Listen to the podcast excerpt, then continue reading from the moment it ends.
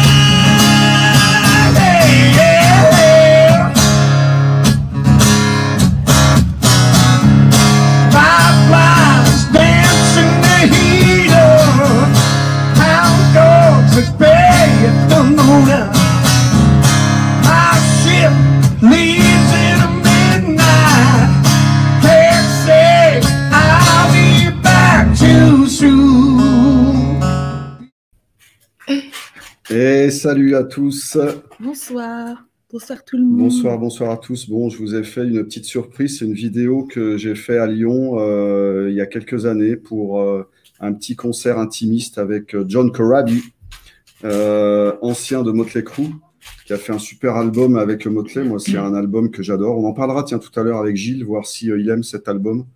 Voilà. Et John Corabi, c'est, il nous a mis sur le cul si bien qu'avec Carole, il passait euh, en Suisse euh, trois jours après. On a fermé et on est allé le voir euh, encore une autre fois parce que c'était vraiment. Et là, on a pu le rencontrer un peu et puis euh, voilà. euh, J'ai pu le toucher. Ah ouais, il a pris ma femme dans ses bras. Elle était super contente. Ouais. John Corabi, c'est une légende, c'est euh, un super chanteur. Voilà.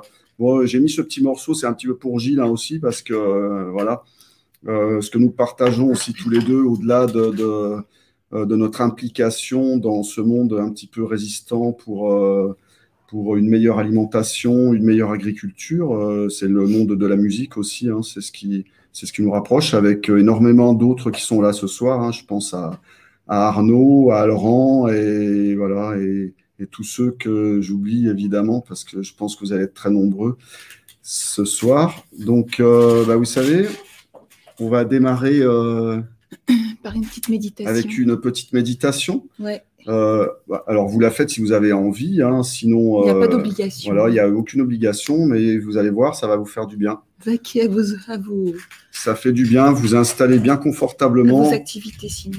au fond de votre siège, et puis voilà. Nous, on est sous l'œil de Rudolf Schenker, juste au-dessus. Une photo de mon pote Nidal Marzouk. Euh, si je voulais juste vous dire que la photo, parce qu'il faut quand même donner un petit peu les, les, noms des gens qui font les photos, la photo que nous avons mis, que nous avons choisi et qu'on a mis pour, euh, pour la présentation de ce live, qui est une photo de Metallica. Vous avez euh, voilà, c'est une photo qui a été faite au concert à, à Paris le, le, il y a deux ans.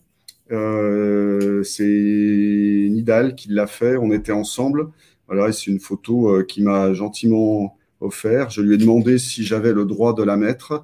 Euh, il m'a autorisé, voilà, parce que bon, bah, les photographes, vous savez, souffrent aussi, souffrent aussi énormément. Voilà, donc je voulais juste te rendre un petit hommage, mon, mon poteau Nidal, voilà, qui fait des magnifiques photos. C'est la femme de, Magnifique. Bon. Donc on est parti. Là, je crois que c'est à toi. Hein. Tu mets la petite photo Ouais. C'est ça? Attends, je vais te la mettre. Allez.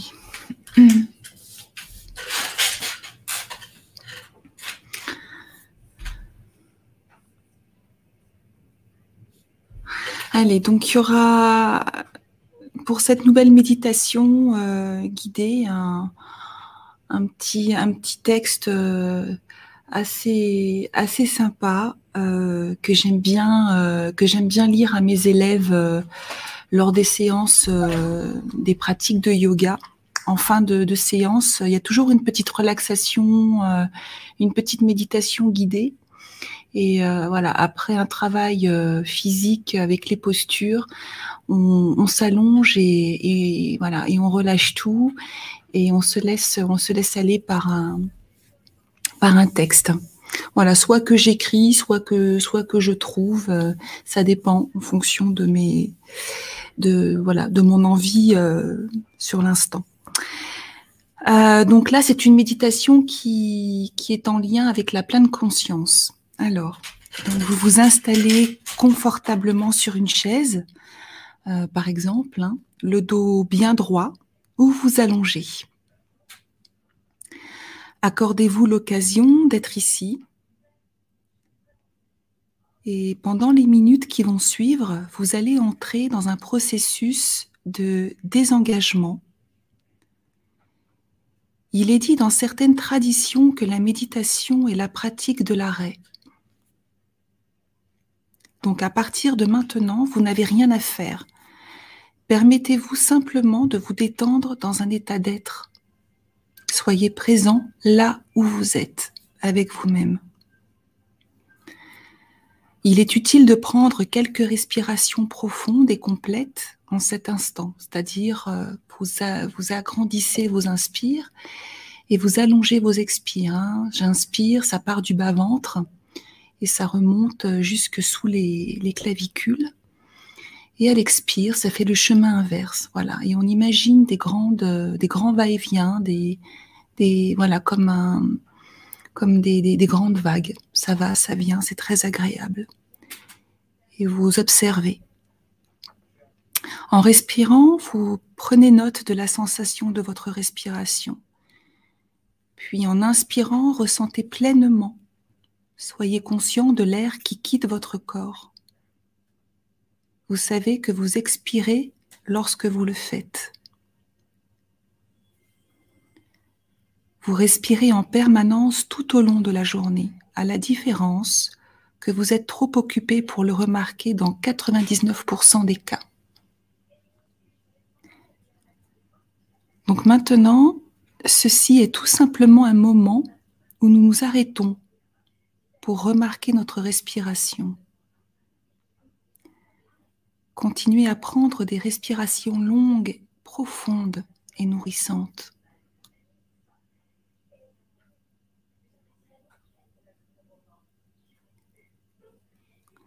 À chaque respiration, vous vous baignez dans l'air et l'oxygène vous maintient en vie.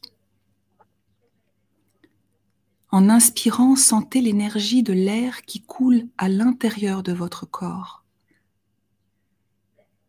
Puis en expirant, sentez la libération d'énergie et l'état de calme de votre corps. À chaque cycle de respiration, vous devenez naturellement plus profondément détendu. Et continuez ainsi encore quelques instants.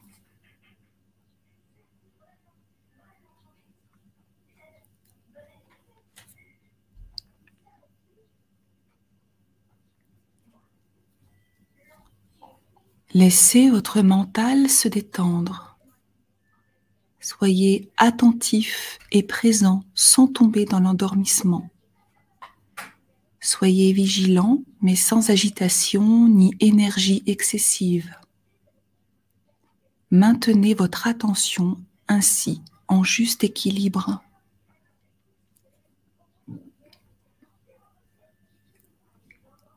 Continuez à suivre votre souffle et à nouveau, simplement en observant, en regardant, en remarquant l'écoulement naturel de votre inspiration.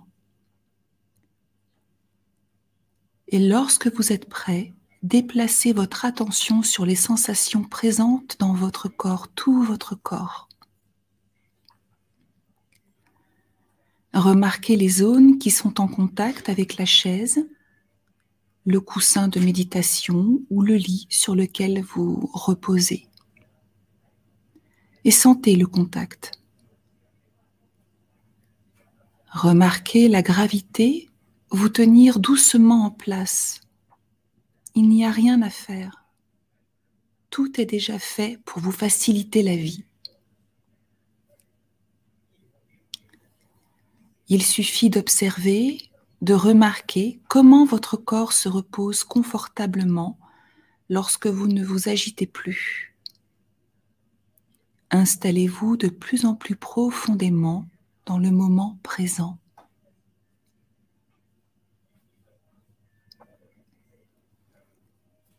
Vous continuez ainsi à vivre en arrêtant de faire juste pour juste être présent à la vie qui se manifeste en vous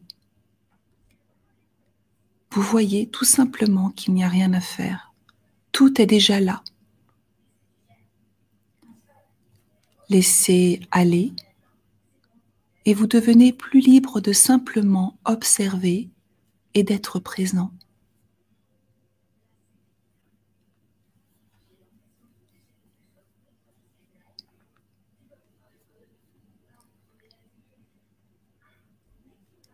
En étant totalement présent, vous pouvez remarquer comment votre esprit commence à vagabonder. Vous pouvez constater que des histoires et des réflexions sur le passé ou le futur semblent surgir naturellement dans votre esprit. Peut-être des fantasmes sur une chose ou une autre apparaissent dans votre mental vous pouvez vous divertir par leur contenu. Cela est tout à fait naturel. De la même manière que les poumons respirent, l'esprit pense. C'est sa nature et il ne nécessite aucun effort délibéré. Il peut et va souvent penser à diverses choses. Et si nous permettons à cet esprit de vagabonder librement, nous ne sommes plus pleinement présents ou pleinement conscients. Et dans cette méditation, nous nous entraînons à la pleine conscience. Et pour cette raison, lorsque nous remarquons que notre esprit vagabonde, nous pouvons être reconnaissants pour cette occasion de le ramener au moment présent. Ce n'est pas un problème en soi que nous devrions chercher à éviter. C'est une grosse erreur que de se battre et de devenir frustré par notre mental singe qui part dans toutes les directions.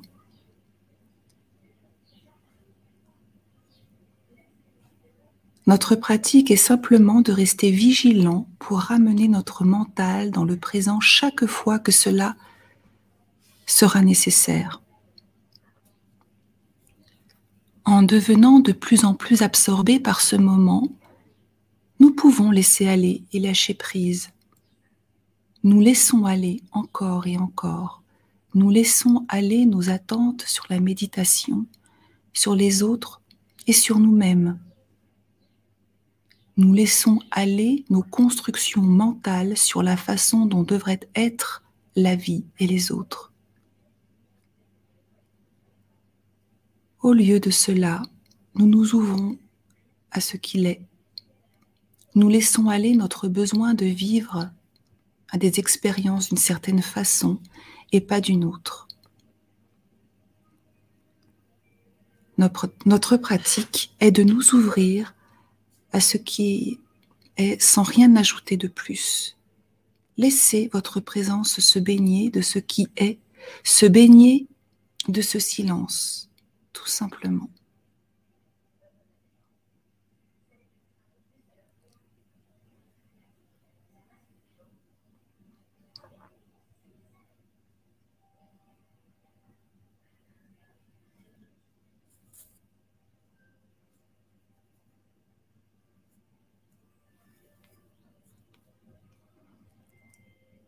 Et maintenant, lorsque vous êtes prêt, eh bien, vous pouvez ouvrir vos yeux en sachant que vous êtes ici et maintenant dans ce besoin compulsif de toujours vouloir ajouter quelque chose, de vouloir contrôler tout ce qui est autour de vous. Imprégnez-vous de cette énergie pour reprendre le cours de vos activités quotidiennes.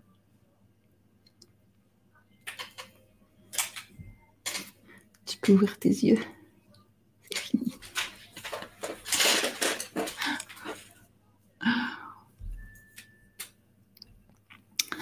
Euh, donc oui, j'ai voulu faire une petite méditation sur le souffle parce que euh, parce que j'ai remarqué que les gens, euh, chez mes élèves en tous les cas, les, mes élèves, les, les, les, individus oublient de respirer.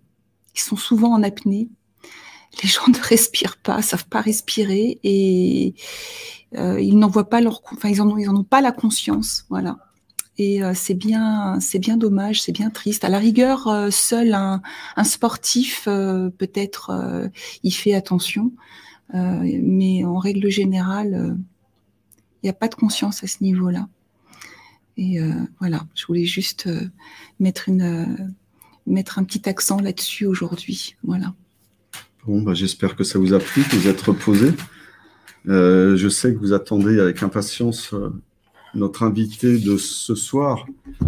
Euh, bon, c'est un invité très très spécial pour moi, évidemment, parce que vous savez très bien que je vous en parle souvent.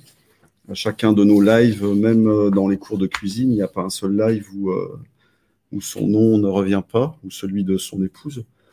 Euh, bah écoutez, la raison est très simple. Hein. Ça fait pas très longtemps qu'on s'est rencontrés, mais bah en fait, on peut dire que ça a matché, que ça a matché immédiatement. Pourquoi? Je pense parce qu'on est engagés l'un et l'autre, euh, et puis euh, nos femmes aussi. Et quelque part, euh, voilà, c'est ce qui nous a un petit peu rapprochés, je pense. moi, je le suis depuis quelques temps, depuis quelques années, grâce grâce à ma chérie, grâce à Carole, qui elle le suit depuis très très longtemps. Ouais, moi ça fait un bail. Hein. Parce que bon, il faut quand même être honnête. Gilles Lartigot, c'est quand même, euh, c'est quand même quelqu'un qui plaît aux femmes parce qu'il est très beau, il est, voilà. moi, c'était son combat. Hein. Je le vois là, qui, qui, rigole euh, un peu. Euh, voilà, moi, j'échange aussi avec son épouse sur les animaux, des échanges très très intéressants. Parce que bah voilà, Valérie, elle est très très sensible et elle m'apportait aussi des, elle m'apportait des choses. Et je, je crois que l'un et l'autre sont arrivés dans nos vies à un moment où les choses étaient, étaient très très compliquées. Et, euh, et en fait, euh, c'est, euh, c'est un petit peu grâce à Valérie et Gilles qu'on s'est lancé euh, sur cette chaîne là. et ces cours de cuisine. et en tout cas, ils nous ont aussi appuyé au niveau de la technique. on utilise exactement les mêmes, les mêmes choses. donc, euh, donc voilà, bon, allez, je ne vais pas vous faire attendre, Bah je ne vais pas oui. le faire attendre plus longtemps. Euh, donc, avec énormément de gentillesse, il a même annulé son live de ce soir pour faire notre live à nous. Ah, c'est quand même, euh, c'est quand même génial. hein. Donc, euh, bah, Gilles Lartigot, je pense que vous le connaissez tous. hein, euh, il a écrit deux super bouquins, Hit et Hit 2. Mais oui. Euh, des bouquins super engagés. Moi, c'est des livres, quand je les ai lus, ça m'a, ça m'a, ça m'a mis un bon coup de pied au cul pour me, pour me rebooster dans ce dans quoi j'étais déjà engagé. Et euh, ben, je me suis dit, ouais, putain, tu es, tu es pas tout seul, en fait. Donc, euh, donc bah, vas-y, vas-y, vas-y, fonce. Bon, allez. Et salut, Salut, les amis. Ah, je, je suis un peu déçu. hein. Je trouve que tu étais un petit peu avare en compliments quand même. J'aime bien, moi, les, co- les compliments. J'en vois quelques-uns aussi euh, dans le chat. euh, donc, euh, bon, je trouve qu'il n'y en a pas beaucoup. Mais bon, c'est- pas grave. Je suis très content d'être ici, en tout cas. Euh, Ouais. En tout cas, chez toi, en duplex, hein, bon, puisqu'on Ouais, parce que tu- rencontrer physiquement, quoique. ouais. Mais euh, je suis ravi d'être avec euh, tous les deux, avec euh, Carole et puis euh, avec toi, Fred. Ouais. Donc, Euh, Carole, j'ai fait l'impasse sur la méditation. J'avais peur de m'endormir après. Tu vois, j'aime beaucoup méditer, si tu veux, mais il y a des moments. Donc là, j'ai un peu pris la guitare, j'ai un peu joué, donc j'étais peut-être un peu déstabilisé, mais j'écouterai ça tranquillement. Non, non, Euh, non, voilà. Je sais que c'est- c'est ton, voilà. Mais euh, j'avais envie de, ah, j'avais envie d'envoyer le bois là ce soir là. Je suis, je suis remonté Oui. comme un coucou là. Donc, euh, donc voilà. Bon, Mais- Désolé ceux qui aiment peut-être un peu de plus, euh, des, des gens un petit peu plus calmes, tout ça. Donc là, la, la tempête est arrivée là. Voilà. Non. La Et puis alors, vous tempête savez est arrivée, ça souffle dans la Il fallait ruchotte. s'y préparer. ouais. Ah, ouais, rentrer les poules, rentrer les poules, les coques. Là, Gilles Lartigot débarque. Voilà, on arrive. Et puis alors, vous savez quoi? Quand j'ai invité Gilles, je lui dis, bah tiens, je vais t'inviter avec un chef. Ah, il me dit, tu sais, euh, moi, je parle beaucoup. Hein, alors, il Ah ouais, ouais, moi la scène, moi la scène, je la partage pas, moi. La scène, moi je la veux pour, tout, pour moi tout seul. Ouais. Non, mais en fait, tu voulais inviter un grand chef, j'aurais été honoré de, de, de participer à- avec lui, mais apparemment ça s'était pas fait. C'est un signe, il faut, tu sais, tu, tu le sais. Écoute, Non, non, Carole, écoute Carole, te le dit, il faut toujours suivre les signes. Donc là, je me suis dit, euh, bon, c'est l'opportunité, voilà. Ça me manquait un peu. Ça veut hier, j'ai pas fait d'émission, euh, quoique, et non, hier soir, j'ai pas fait d'émission, j'étais sur la route. ouais. Et donc, euh, euh, donc voilà, ça me fait très plaisir d'être- là, d'être là ce soir. Bon, alors, on, on cause de quoi alors? Eh ben, je sais On pas, peut-être quoi? de salade. Non John Corabi. Allez, on attaque musique. Allez, Ah John oui, Corabi. Eh ben, musique. ouais, ouais, on si, tu, musique. si- si tu veux. John Corabi. euh, alors, je vois que Carole était toute euh, frétillante. Hein ah, mais John Corabi, ah, ta petite coquine. Ouais.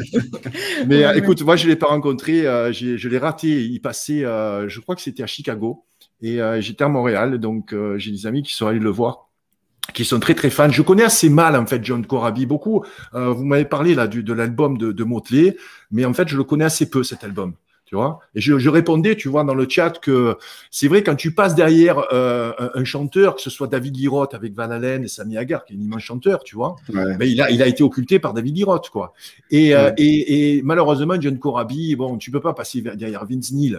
Euh, des- des- Non, déjà, non, c'est un malade mental, le mec. Donc déjà, bon, rien, que ça, toute la légende qui est autour de Vince Neil, euh, euh, les bagarres, les clashs en voiture, les gonzesses, etc.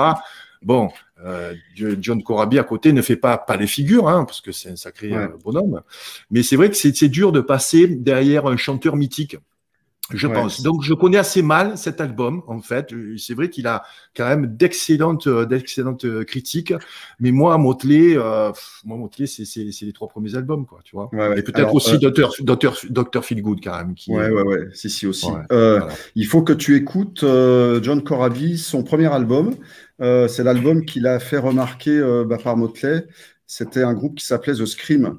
Là, il y a pas mal de gens de la musique, là, Vinyl Calif euh, et puis Laurent, là, qui sont là, je pense qu'ils connaissent. Euh, The Scream, c'est un album qui est sorti, si je me rappelle bien, en 1990. C'est un super album, faut que je te le passe.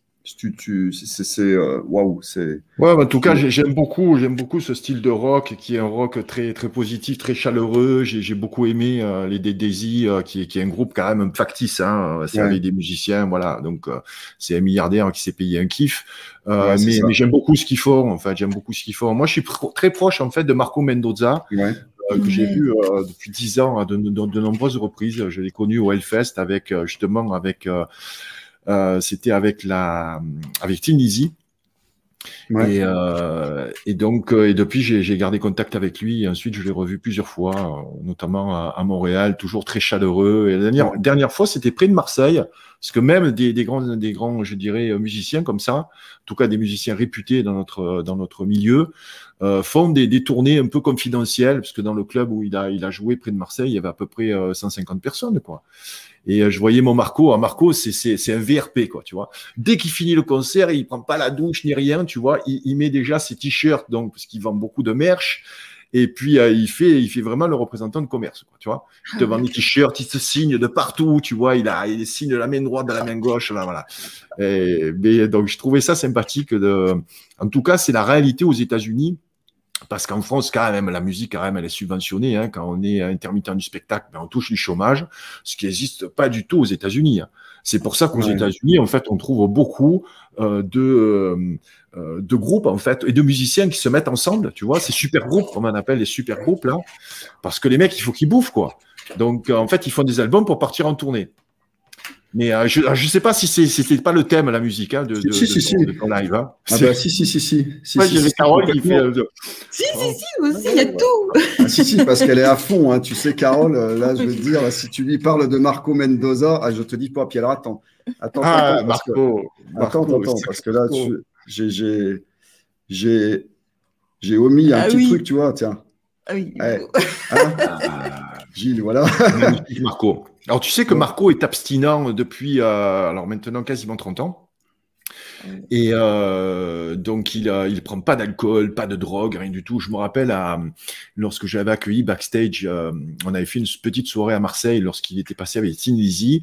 Je voyais arriver au bar de l'hôtel, euh, un peu, tout, tout le monde avait pété- fait péter, tu vois, les, les, les- les bouteilles, les bières, le, euh, le vin. euh, et moi, je lui ai rapidement commandé un thé pour lui mettre une tasse dans les mains, tu vois, parce qu'il m'a- il m'avait parlé. Il s'était beaucoup confié à moi lors de, la, de, de toutes les interviews que j'ai faites avec lui, dont la plupart, j'ai pas édité en fait. J'ai beaucoup de matériel. Tu sais que j'avais une émission qui s'appelle Heavy Metal Food, où je parlais d'alimentation, donc avec, avec voilà, ces, rock, ces rockstars, et j'ai j'ai énormément de matériel de côté. Euh, D'une part, parce que j'ai pas eu le temps de les traduire, la plupart sont en anglais. Et puis, euh, et puis j'aime toujours avoir un petit peu des cartouches, tu vois, de, de, de côté pour les sortir le, le moment opportun. Et en fait, Marco euh, m'avait fait part de son abstinence euh, lorsque j'avais rencontré au Hellfest en 2010, et il m'avait dit il se passe pas un jour sans que j'ai envie quoi d'un drogue, de d'un verre d'alcool ou alors d'une ligne, tu vois, de coke ou euh, en fait c'est des gens qui sont addicts euh, quasiment à vie et l'abstinence pour eux est très dure. C'est pour ça que le, le un des leitmotifs de, de- des alcooliques anonymes, c'est un jour après l'autre. Oui. Et ils y pensent en fait tous les jours. Et, et quand euh, et donc c'est dur parce qu'ils sont dans un environnement où ça circule éno- énormément. Et donc il faut qu'ils aient euh, voilà, il faut qu'ils aient une occupation. Et le, le fait de lui avoir porté comme ça, je dirais sa tasse de thé, bah, il avait quelque chose dans les mains. Et d'un coup, bah, tu tu- as un peu moins envie peut-être de, de tu vois d'être tenté par par l'alcool notamment. Ouais, Très complètement. sympathique, Ma- Marco. Très sympathique, en tout cas. Ouais, très, très, très, très. Enfin, moi, je, je l'adore aussi, mais euh, je ne l'ai jamais rencontré. hein. Encore. Mais bon, si on pouvait le rencontrer avec John Corabi, alors là, dis donc, là, mon amour, tu serais. euh, Bah, hein je sais pas, apparemment, ils étaient ensemble il y a pas, il y a pas longtemps, il y a quelques jours. là. Ouais, on a vu ça sur, Fa- sur Facebook. hein, ouais. Alors, ils ont joué ensemble avec les Daisy hein, pendant, Ouais.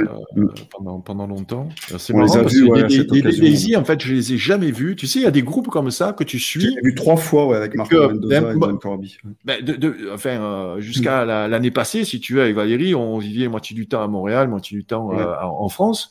Et en fait, chaque fois qu'ils faisaient des tournées, soit on était à Montréal, donc ils jouaient en France, ou quand on était en France, ils jouaient, à ils jouaient au Canada. Donc, euh, en fait, je, voilà, on s'est toujours croisés et je les ai jamais rencontrés, en fait.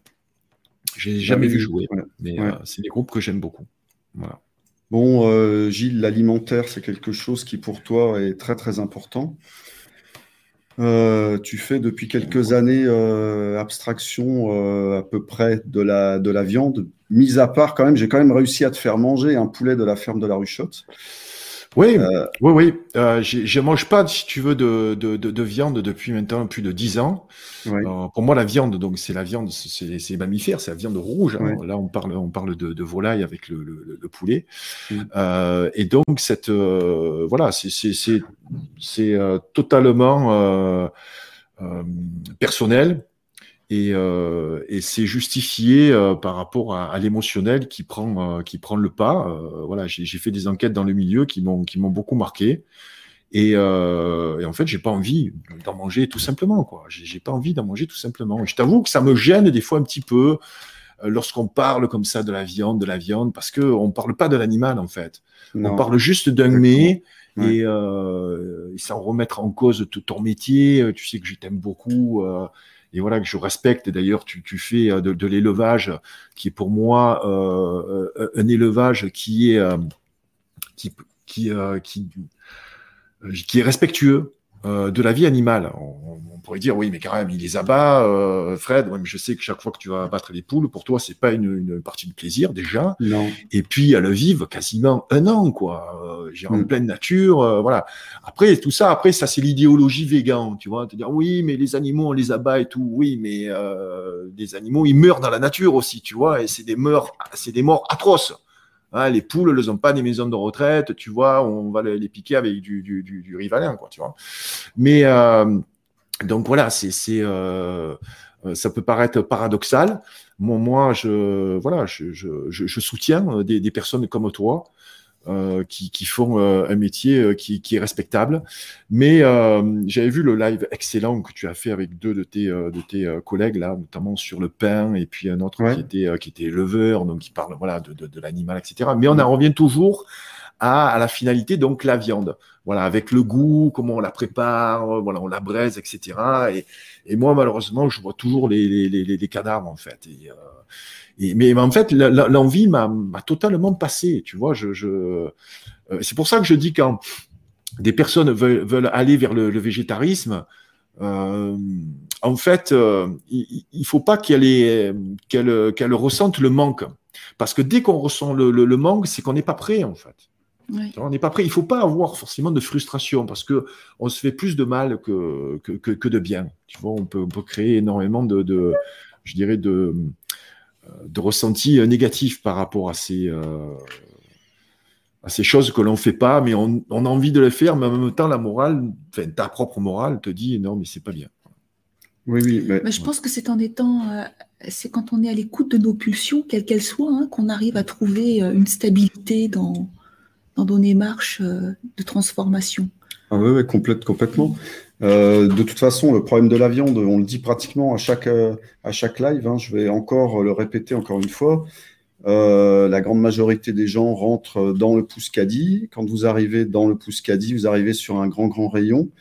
Vous voyez tout ça qui est emballé euh, voilà, sur des petites barquettes. La majorité des gens, lorsqu'ils le prennent, c'est exactement le même, euh, le même geste que d'attraper une paire de chaussettes euh, sur l'étalage d'à côté ou, euh, euh, ou n'importe quoi d'autre. Je veux dire, il y a à zéro moment, il y a avec cette barquette ou un animal ou un être vivant derrière. Il y a, a absolument rien. C'est de la marchandise.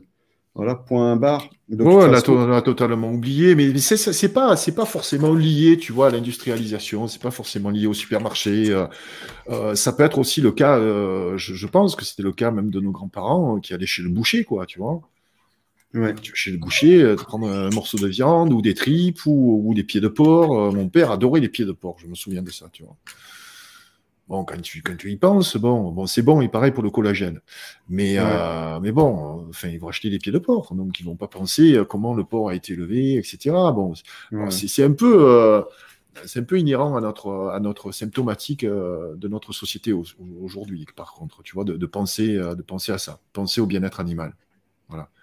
Ça veut dire qu'en fait, on, on, on met le bien-être animal euh, avant notre propre bien-être. Ça, pour moi, c'est ça, ça c'est problématique. Par contre, ça, Oui, ça, peut, non. euh, ça peut relever, si tu veux, une distorsion de, de, de la réalité. Euh, et voilà, je pense qu'il faut se recentrer déjà pour, sur nos, nos propres problèmes en tant qu'être humain, en tant qu'être humain vivant en société. Hein. Tu sais que j'accorde beaucoup d'importance justement à ces problèmes sociétaux. Euh, c'est bien de s'occuper du bien-être animal, c'est certain. Voilà, si on pouvait faire, je dirais, euh, euh, une espèce de, consensus par rapport à l'élevage industriel, au lieu de se tirer dans les pattes, tu vois. voilà, notamment, les, je, sais, que les végans sont, sont, très critiques par rapport à la consommation de, de viande. Et, et, leurs arguments, bon, quelquefois, sont voilà, sont un petit peu, je dirais, en décalage par rapport à la réalité. Oui, complètement. Mais tu sais, Gilles, euh, je crois que dans l'agriculture biologique, euh, le gars qui monte une ferme, euh, qui a les cheveux longs et qui refuse d'avoir une voiture et qui fait tout au cheval et qui fume le calumet de la paix toute la journée, il fait beaucoup plus de mal à l'agriculture biologique qu'il ne fait de bien il joue, il joue complètement le jeu de ceux qui, de ceux, de ceux qui prônent une agriculture intensive. Je pense que ce qu'il faut arriver à démontrer maintenant dans nos fermes, c'est que on est capable d'avoir une économie, mais tout en respectant, mais tout en respectant le bien-être animal et tout en respectant notre environnement. Mais à aucun moment à aucun moment euh, être dans une ferme et puis se comporter comme un hippie, tiens, je le dis, c'est euh, quelque chose de bénéfique pour, euh, ben, ah, l'ensemble de notre communauté bio. Voilà. là, je vois Isaac donc, qui, qui disait que qu'elle se posait des questions par rapport à sa résilience alimentaire et tout. Non, mais la résilience alimentaire, ça n'existe pas. Ça n'existe pas. Même, est-ce que toi, est-ce que tous les deux, vous êtes résilients au niveau de votre alimentation? Non vous allez acheter des choses au Biocop, etc. Voilà, c'est l'utopie, quoi. J'ai vu un autre commentaire en disant, oui, moi, je mange la viande pour pas manger la, pour pas bouffer la B12 de synthèse. Mais tu sais que la B12 de synthèse, on la donne aux animaux. On la donne aux animaux aujourd'hui, la, la, B12 de synthèse. Faut arrêter, quoi. En fait, il y a des arguments qui sont en total décalage, si tu veux, avec la réalité. Alors, moi, moi j'ai beaucoup, si tu veux, de respect par rapport à des personnes qui militent depuis 20, 30, 40 ans, tu vois, et qui entendent toujours ce, genre de, de, de, euh, d'argument qui, qui n'est pas un argument, qui, est un argument totalement faux, quoi, tu vois. C'est un argument frelaté. Et euh, donc, moi, des fois, je, perds un petit peu patience, quoi. Après, c'est, c'est, euh, je suis pas du tout là pour, pour, pour militer, que ce soit pour la consommation de viande ou pas. Je, je, voilà, chacun fait, fait ce qu'il veut mais il faut arrêter quoi de, de, de se donner euh, des, des, des, excuses en disant ah oui mais bon je, je, mange la viande pour pas manger la B12 de synthèse. Ouais, pour moi c'est pas un argument. Quoi c'est pas un argument. Après, on n'est pas aujourd'hui euh, dans une, optique de euh, voilà, le, monde s'est effondré, euh, c'est la route, tu vois, donc monde post-apocalyptique. là, c'est là, ça va être le discours des survivalistes, tu vois. Ouais, il faut canarder, il faut chasser, sinon tu vas mourir de faim et tout. Ouais, mais mec, la société est toujours là, et peut-être quand tu vas crever dans 20 ans, elle sera toujours là, tu vois, et tu n'auras même pas tiré un coup de feu. Donc, faut arrêter, quoi. Tu vois. mais c'est vrai, gens, c'est des histoires, tu vois. C'est bien, bon, ça fait faire du pognon, voilà. Je dirais, ça fait vendre des livres, bah, bien sûr. des stages de survie, des trucs, voilà. Ça fait plaisir à pas mal de personnes. Ouais, chacun son truc. Moi, je suis bien avec tout le monde, tu vois. Que ce soit les survivalistes, que ce soit les végans, euh, voilà. Parce que je, je, suis assez, euh, je pense, diplomate dans, dans, dans mon approche. Mais, euh, mais bon, ça me fait marrer, en fait. Je, je prends ça, des fois, un peu, un peu au second degré. Je trouve que il y a des personnes aujourd'hui qui, qui, ont vraiment de, de, de, graves problèmes. Euh, voilà, même par rapport à tout ce qui se passe aujourd'hui, on est sur de, dans une société de plus en plus, euh, voilà, qui, qui, est liberticide. On devrait vraiment se préoccuper, euh, je dirais, euh, de ces bâtards euh, qui nous gouvernent, tu vois, que plutôt se tirer nous dans les pattes. Voilà, faut arrêter maintenant. Tu vois, si tout le peuple, vraiment, si tous les mecs mécontents, tu vois, qui chialent là, les petits chialeurs là sur Facebook là, euh, se réunissaient tous ensemble, tu vois, en disant voilà, j'arrête de payer mes impôts, allez tous vous faire voir. Euh, donc euh, on arrête de bosser, on bloque la France, on, voilà, on fait. Eh ben, tu verras que ça changerait, quoi. Tu vois voilà, pas oublier les amis, hein, le gouvernement ici s'est fait pipi dessus quand il y avait les gilets jaunes, hein. pipi dessus. Hein. Pour ça qu'ils ont envoyé les flics, c'est pour ça qu'ils ont arraché les yeux, arraché les mains et tout. Hein. Hein. Ils se sont fait dans leur froc. Hein. C'est ça en fait, ils ont peur, tu vois. Ils ont vraiment peur de ça. Mais nous, on est tellement bêtes, tu vois, on se dire, ouais, manger la viande, pas manger la viande, euh, survivalisme, pas survivalisme, guerre civile ou pas, tu vois, voilà. Et blablabla, blablabla, bla, bla, et ça fait, voilà, plein de vues sur, sur Facebook et tout. Tandis que les mecs, ils sont toujours là, ils avancent leur pion, tu vois, tranquillou, voilà, Ouais, bam, boum, tu vois. Euh, Covid, vaccin, passeport vaccinal. Ouais, je suis content, les restos vont rouvrir, ah, super. Ouais, je suis content, on va faire des concerts, voilà. Ça passe crème, ça passe crème. Voilà. Et c'est quoi la situation qui t'a amené jusqu'ici? C'est une Ouais. horreur. Bon, Bon, Ouais, là, on va vers du drama. Allez, mets- mets-nous un peu de Non, bonne non. humeur, Carole. Non, non, Mets-nous un truc, euh, question un peu de. mais Mais nous, tu on as joue un peu. Non, non, mais tu as raison. moi, je, hein, vais, je vais te plomber, je vais te plomber l'émission. Si Non, non, non. comme ça, c'est pas bon du tout. C'est pas On bon. a une question, tiens, là, Oui. Quand est-ce que tu reprends les conférences? De Arnaud. ouais. Ah, dans- en France Est-ce que tu vas reprendre? je- les conférences Alors, je fais pas de conférences. J'ai jamais fait de conférences. Moi, j'ai toujours fait des shows conférences.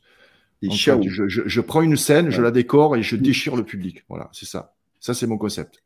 Voilà, show conférence. Euh, bon, pour te dire, la dernière, quand même, je finissais le show conférence avec la reprise de Lemmy, euh, la reprise de Heroes de David Bowie, d'accord? Ouais. Par Lemmy, Rom Motorhead, D'accord. d'accord?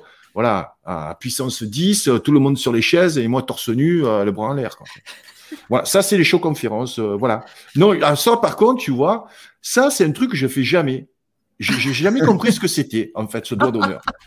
Non, mais Mais par contre, Non, si je bah, lui, t'assure, hein. il le fait. Ouais. Non, non, mais déjà, bon, il y a un article, euh, voilà, il y a un enfoiré de, de photographe qui a voulu me piéger, qui voulait que je fasse ça, tu vois. Et j'ai dit, mais je fais, pourquoi tu veux que je fasse ça? Bon, bah, Après, j'ai compris que j'ai lu l'article, tu vois, il était un peu à charge. Euh, j'ai dit, mais je fais jamais ça, moi, j'ai jamais fait un doigt d'honneur. Tu me verras jamais une photo faire, euh, faisant lui. un doigt d'honneur. ouais, je sais, c'est pour ça que je le dis. Je l'ai vu, ouais, Ouais, ouais. non, mais là, il était avec. Hervé. Je sais, il était avec Hervé, donc ils étaient sous déjà. Je sais, tous les deux, ils picolent. Ils doivent être sous et de- les doigts de partout, voilà. Non, mais moi, je ne fais pas ça. C'est pas mon truc. Donc, mais bon, euh, voilà, pour te dire que, bien sûr, j'ai qu'une hâte de, de refaire des shows conférences, mais j'y crois pas. J'y crois pas une seconde. Je sais que ça va rouvrir, mais il y aura des conditions. Moi, moi jouer devant des gens masqués, ça ne sera pas possible Ça, ça sera pas possible, tu vois. Donc il y a des conditions que je vais pas accepter. Euh, et malheureusement, après, ça sera des choix. Bon, je peux pas dire jamais, euh, faut jamais dire jamais, hein, on le sait. Mais euh, tu te rends compte l'angoisse. En plus, avec mon discours et tout, jouer avec euh, des fans masqués. Euh, je, voilà. Donc, euh, donc voilà, ne nous réjouissons pas trop vite. On va voir les conditions, on va voir s'ils vont aller jusqu'au bout, hein, s'ils vont nous libérer le, le- le 30 juin. Mais, euh, mais voilà, moi j'entends beaucoup parler hein, de contrôle avec euh, un pass sanitaire. Ouais. Euh, voilà. Bon, après, je vais te dire, si c'est un papier comme pour entrer en salle de gym, là, il te faut une attestation. Je te dis pas, à. Marseille, les salles de gym, elles sont pleines. hein. Je pense qu'il y a plus d'attestations que de membres dans les clubs, quoi, tu vois, pour te dire. Voilà. Donc, euh, donc voilà, j'espère refaire des shows conférences. J'en ai fait beaucoup, hein, j'en ai fait quasiment 200. euh, et euh, surtout sur le, le- le premier bouquin, j'avais fait trois tournées. Sur le premier livre, trois tournées en fait qui étaient différentes, c'était trois spectacles différents. Et, euh, et en fait, le, la tournée donc euh, du pour le tome 2, j'ai fait je crois 20 ou 25 dates. J'aurais j'aurais voulu en faire plus, euh, mais je voulais faire une pause et après cette pause, il y a eu le Covid, quoi, tu vois. Parce que vraiment, le, le tome 2, euh, voilà, quoi, Ça envoie du bois. averti, euh, enfin, c'est- euh, c'était pas prophétique parce qu'on sentait tous qu'il y a un truc qui, qui, qui allait Ouais. arriver. Donc, euh, donc voilà, c'est pour ça que j'ai parlé du survivalisme et de la rupture de la normalité Mm. en mettant en avant Vol Ouest et puis, euh, et puis en parlant aussi euh, de la dérive du système de santé, parce que là on en parle peu. Dans mon deuxième livre, j'ai fait intervenir Nicole Delépine qui nous explique Ouais. depuis les années 80 comment euh, le système de santé euh, a été euh, a été mis à sac euh, par le gouvernement au détriment des euh, voilà de, de- des citoyens et, Et de la vraie euh, santé, du coup.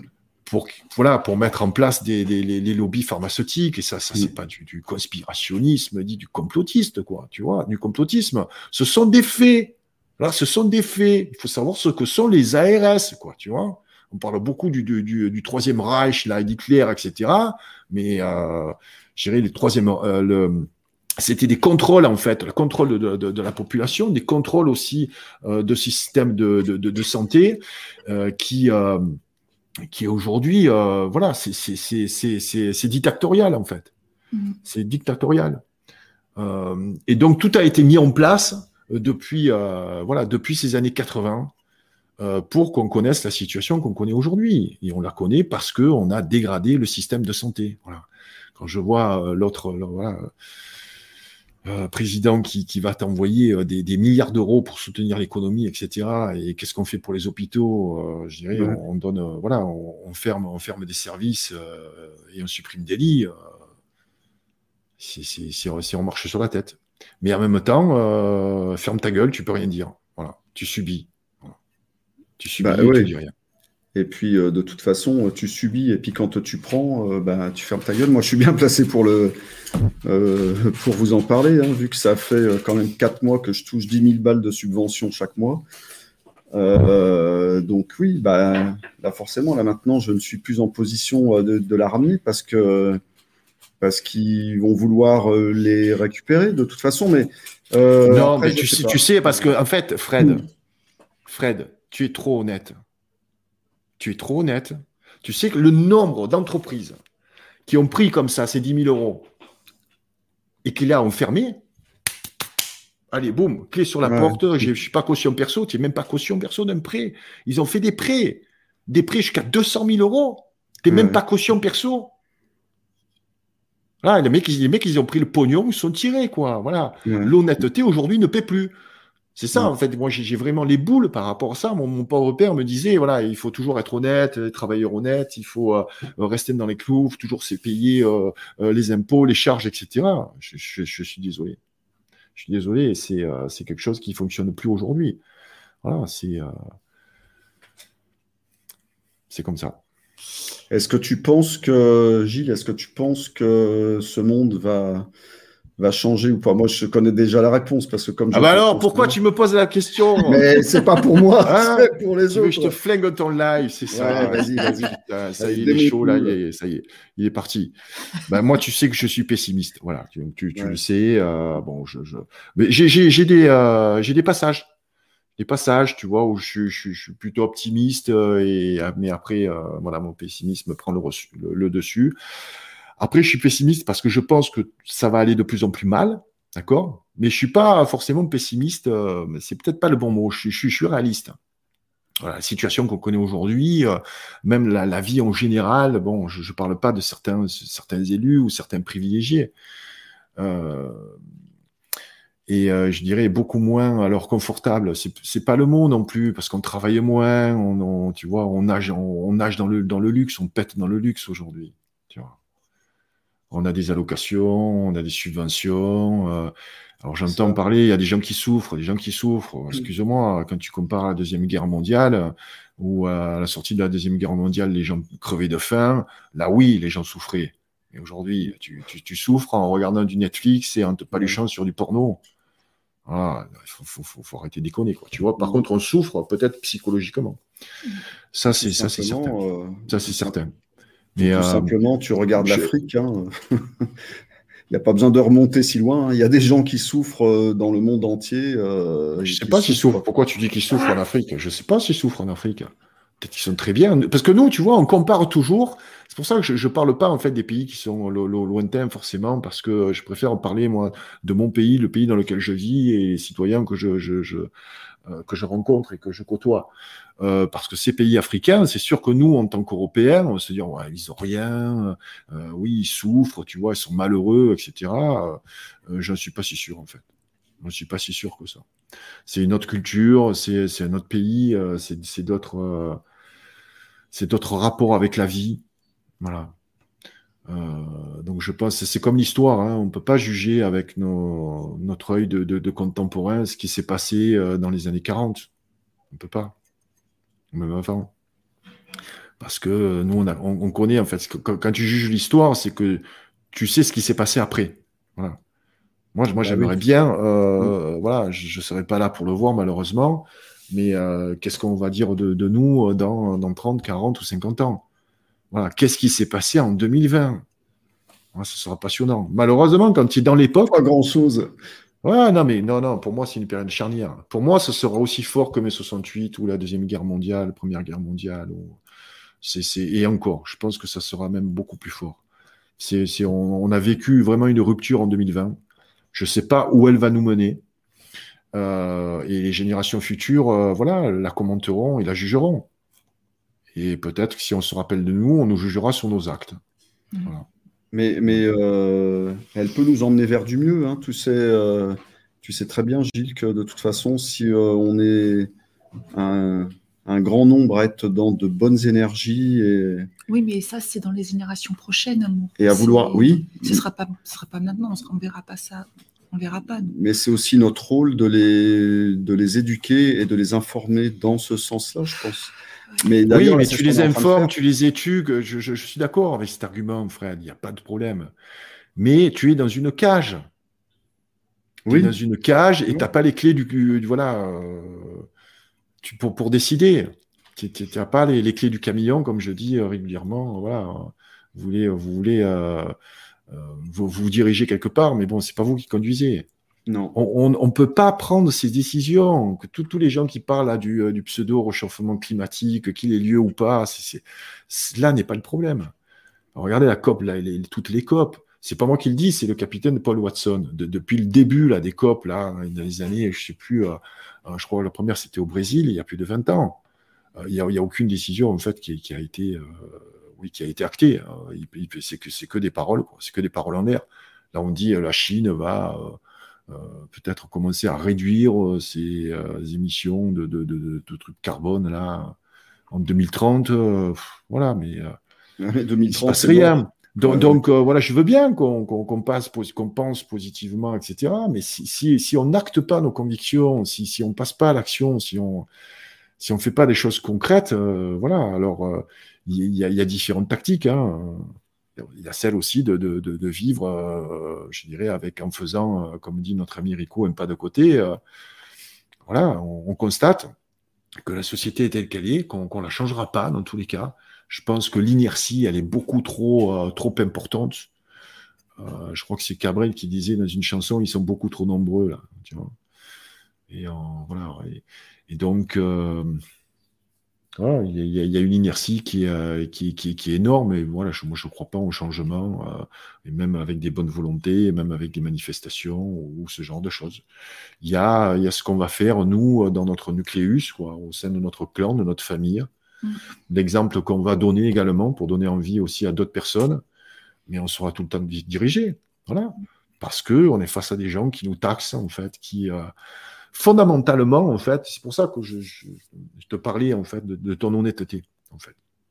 C'est ton honnêteté qui alimente le système. Je, je te, je te dis pas de devenir malhonnête, hein. attention, là on est en public, il faut faire attention à ce qu'on dit. hein. Ah, il faut rester honnête, les amis, payer vos amendes, payer vos taxes, euh, surtout vos achats, payer la TVA de 20%, hein, qui va dire... Attends, attends, attends, ça, ça me donne envie euh, de remettre une Ah. petite photo. Parce que De- quand tu parles de tout ça, ah ben je me dis si, là quand même. Ah, putain, arrête, arrête, arrête. Donc, euh, sacré Lévi. euh. Euh, en fait, les, les gens aujourd'hui, euh, il y, a- il y a deux types de, de- de- de personnes qui s'enrichissent, en fait. La première, ce sont, ben, la première, ce sont ceux qui ont créé ce système-là. Mm. Euh, donc, euh, donc voilà, ce sont ceux qui dirigent aussi euh, les finances mondiales. hein. Ce sont c'est des grandes familles, hein, des, des, des- des financiers ou des banquiers. voilà. Ceux qui ont créé aussi ce système-là. Pardon? Non, mais ça peut être des gens en plus que tu ne connais même pas le nom, quoi. Parce que tout ce dont on connaît le nom, ce sont des marionnettes. hein. Et Bill Gates compris. hein. Voilà. Donc, ce sont des gens qui vont. Putain, je, je- chaque fois, j'oublie qu'on est en public, tu sais, là. Donc, je, je- il faut que je contrôle mes, euh, mes paroles et il faut pas que j'en dise trop.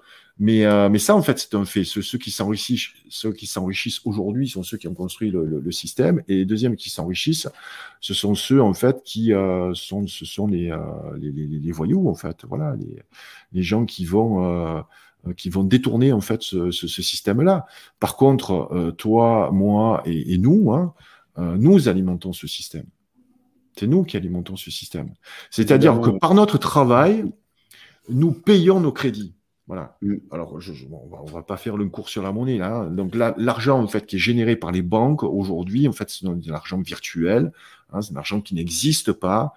Euh, et donc pour euh, pour le rembourser, par contre, c'est notre travail, c'est un argent qui existe, qui va donc enrichir ces gens-là. Voilà. Donc c'est chaque fois, c'est c'est nous les dindons de la farce en fait. Par notre travail, par notre activité, nous générons de l'argent. Et qu'est-ce que vous faites avec cet argent? À part de consommer, vous allez payer des impôts, des taxes et vous allez rembourser des crédits. Est-ce que tu crois, Gilles, que ce monde euh, est capable de changer sans violence? Euh, moi, je, moi, je pense qu'il ne changera pas, de toute façon. Il ne changera pas, on est là, on ira jusqu'au bout, et puis on verra ce qui, euh, ce qu'il arrivera. Voilà, moi, je ne suis pas du tout. Non, je ne vais pas faire un appel à la violence, de toute façon, parce que la, violence aujourd'hui, violence contre qui? C'est ça, en fait. Hein donc euh, voilà, c'est un peu compliqué. Hein. Parce que tout a été tellement bien ficelé que de toute façon, euh, bah, tu te retrouves seul. Hein. Dès que tu veux te rebeller, de toute façon, tu, tu es isolé. Tu te retrouves tout seul. On t'isole et on te fait fermer ta gueule rapidement. Comme ça, euh, bah, on, est tranquille. Quoi. Effectivement, c'est comme, ça que, comme ça que marche le monde. Hein. Moi, dans mon entreprise, je suis là, je suis, pris euh, jusqu'au cou. Euh, parce que, bah, comme tu viens de le dire, hein, j'ai des prêts aussi parce qu'il a fallu, euh, a fallu investir et que pendant des années, on n'a pas pu avoir une trésorerie qui était, voilà, qui était bonne, qui était bonne et correcte. À partir du moment où tu, attaques à gagner un petit peu d'argent, alors là, je te dis pas comme on te, démonte la gueule et comme euh, on te fait bien bien comprendre que de toute façon, tu vas pas en gagner beaucoup.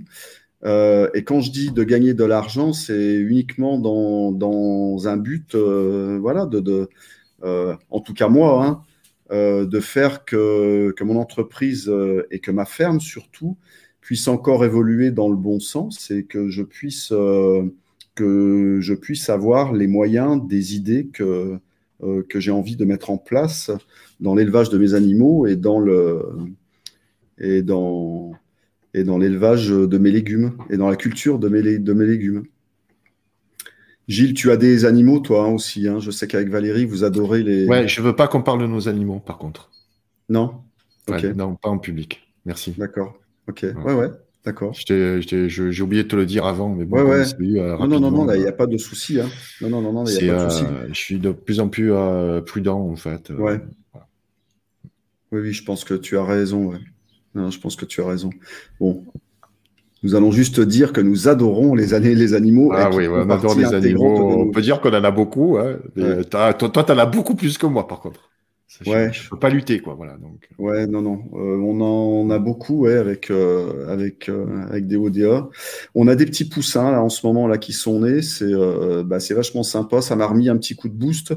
Et j'ai mon incubateur qui est plein, là. Encore, je vais avoir des naissances la semaine prochaine. Ça fait vraiment du bien, là, toutes ces petites vies là, qui, qui arrivent. On essaie d'en prendre vraiment soin. Euh, ça fait vraiment du bien. Ça fait vraiment du bien. Est-ce que tu peux nous raconter un petit peu Bon, alors là, je sais qu'il y a beaucoup de gens qui te suivent, donc qui sont au courant, mais il y a aussi des, gens qui me suivent moi. Est-ce que tu peux me raconter une journée, une journée alimentaire, Gilles, Gilles Lartigot euh, le matin, le midi et puis le soir? Qu'est-ce que tu, qu'est-ce que tu manges et qu'est-ce que tu ne manges pas? C'est ce que je dis pas en fait. Ouais, ok. non. C'est ce que je dis pas. J'ai pas envie de passer, euh, j'ai pas envie d'être un exemple. Je, parle beaucoup euh, d'alimentation, c'est vrai, dans, le club. Mais tu remarqueras, je, je, dis jamais ce que je mange, voilà, du, matin au soir. Sinon, j'ai pas envie de faire, de, voilà, de, d'être voilà, d'être un exemple et surtout, je, je, je, pense en fait, enfin, je veux donner des clés en fait de compréhension et non pas euh, des, des, des, recettes toutes faites, etc. Voilà. Non, le matin, le matin depuis, euh, depuis si tu veux, pour de temps, il y, a, il y, a, un petit déjeuner moi que j'adore, j'en ai plusieurs, mais celui-ci je l'adore. Moi, je, je, fais mon propre tempeh en fait. Je fais un tempeh de haricots rouges. Donc, ce sont des haricots qui sont fermentés pendant 48 heures dans un, une espèce de, de de yaourtière, quoi, tu vois, à 33 degrés, avec euh, un starter, un petit peu de, moisissure noble, hein, qui, va, qui va faire donc ce, une espèce de, gros fromage de haricots rouges.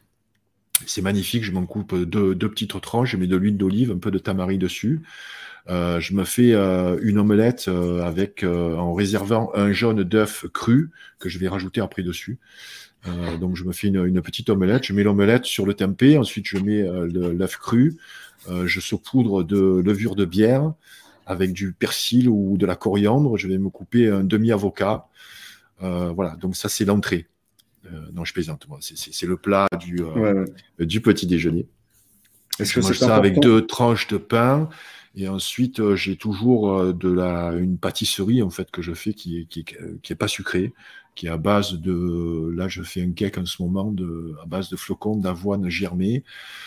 Euh, et avec du, euh, je fais ça donc euh, avec, avec des œufs, avec du lait végétal, donc je fais une espèce de cake.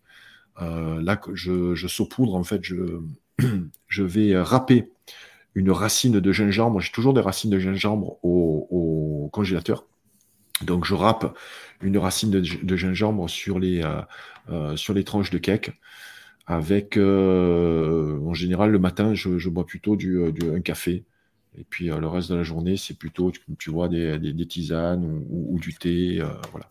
Donc ça, c'est mon, mon, petit déjeuner. le soir, ben, le soir, bon, ceux qui le suivent le savent, hein, je, je, mange une soupe en fait mais c'est la soupe à Gilles Lartigot, c'est-à-dire c'est une soupe tripixel, tu vois, c'est pas une soupe broyée, c'est une soupe en morceaux, j'ai à peu près 400 euh, grammes de, de, de, légumes quoi, qui sont coupés en, morceaux, patates douces, navets, euh, beaucoup de, légumes racines, euh, bon l'hiver ou au printemps, un peu moins en été.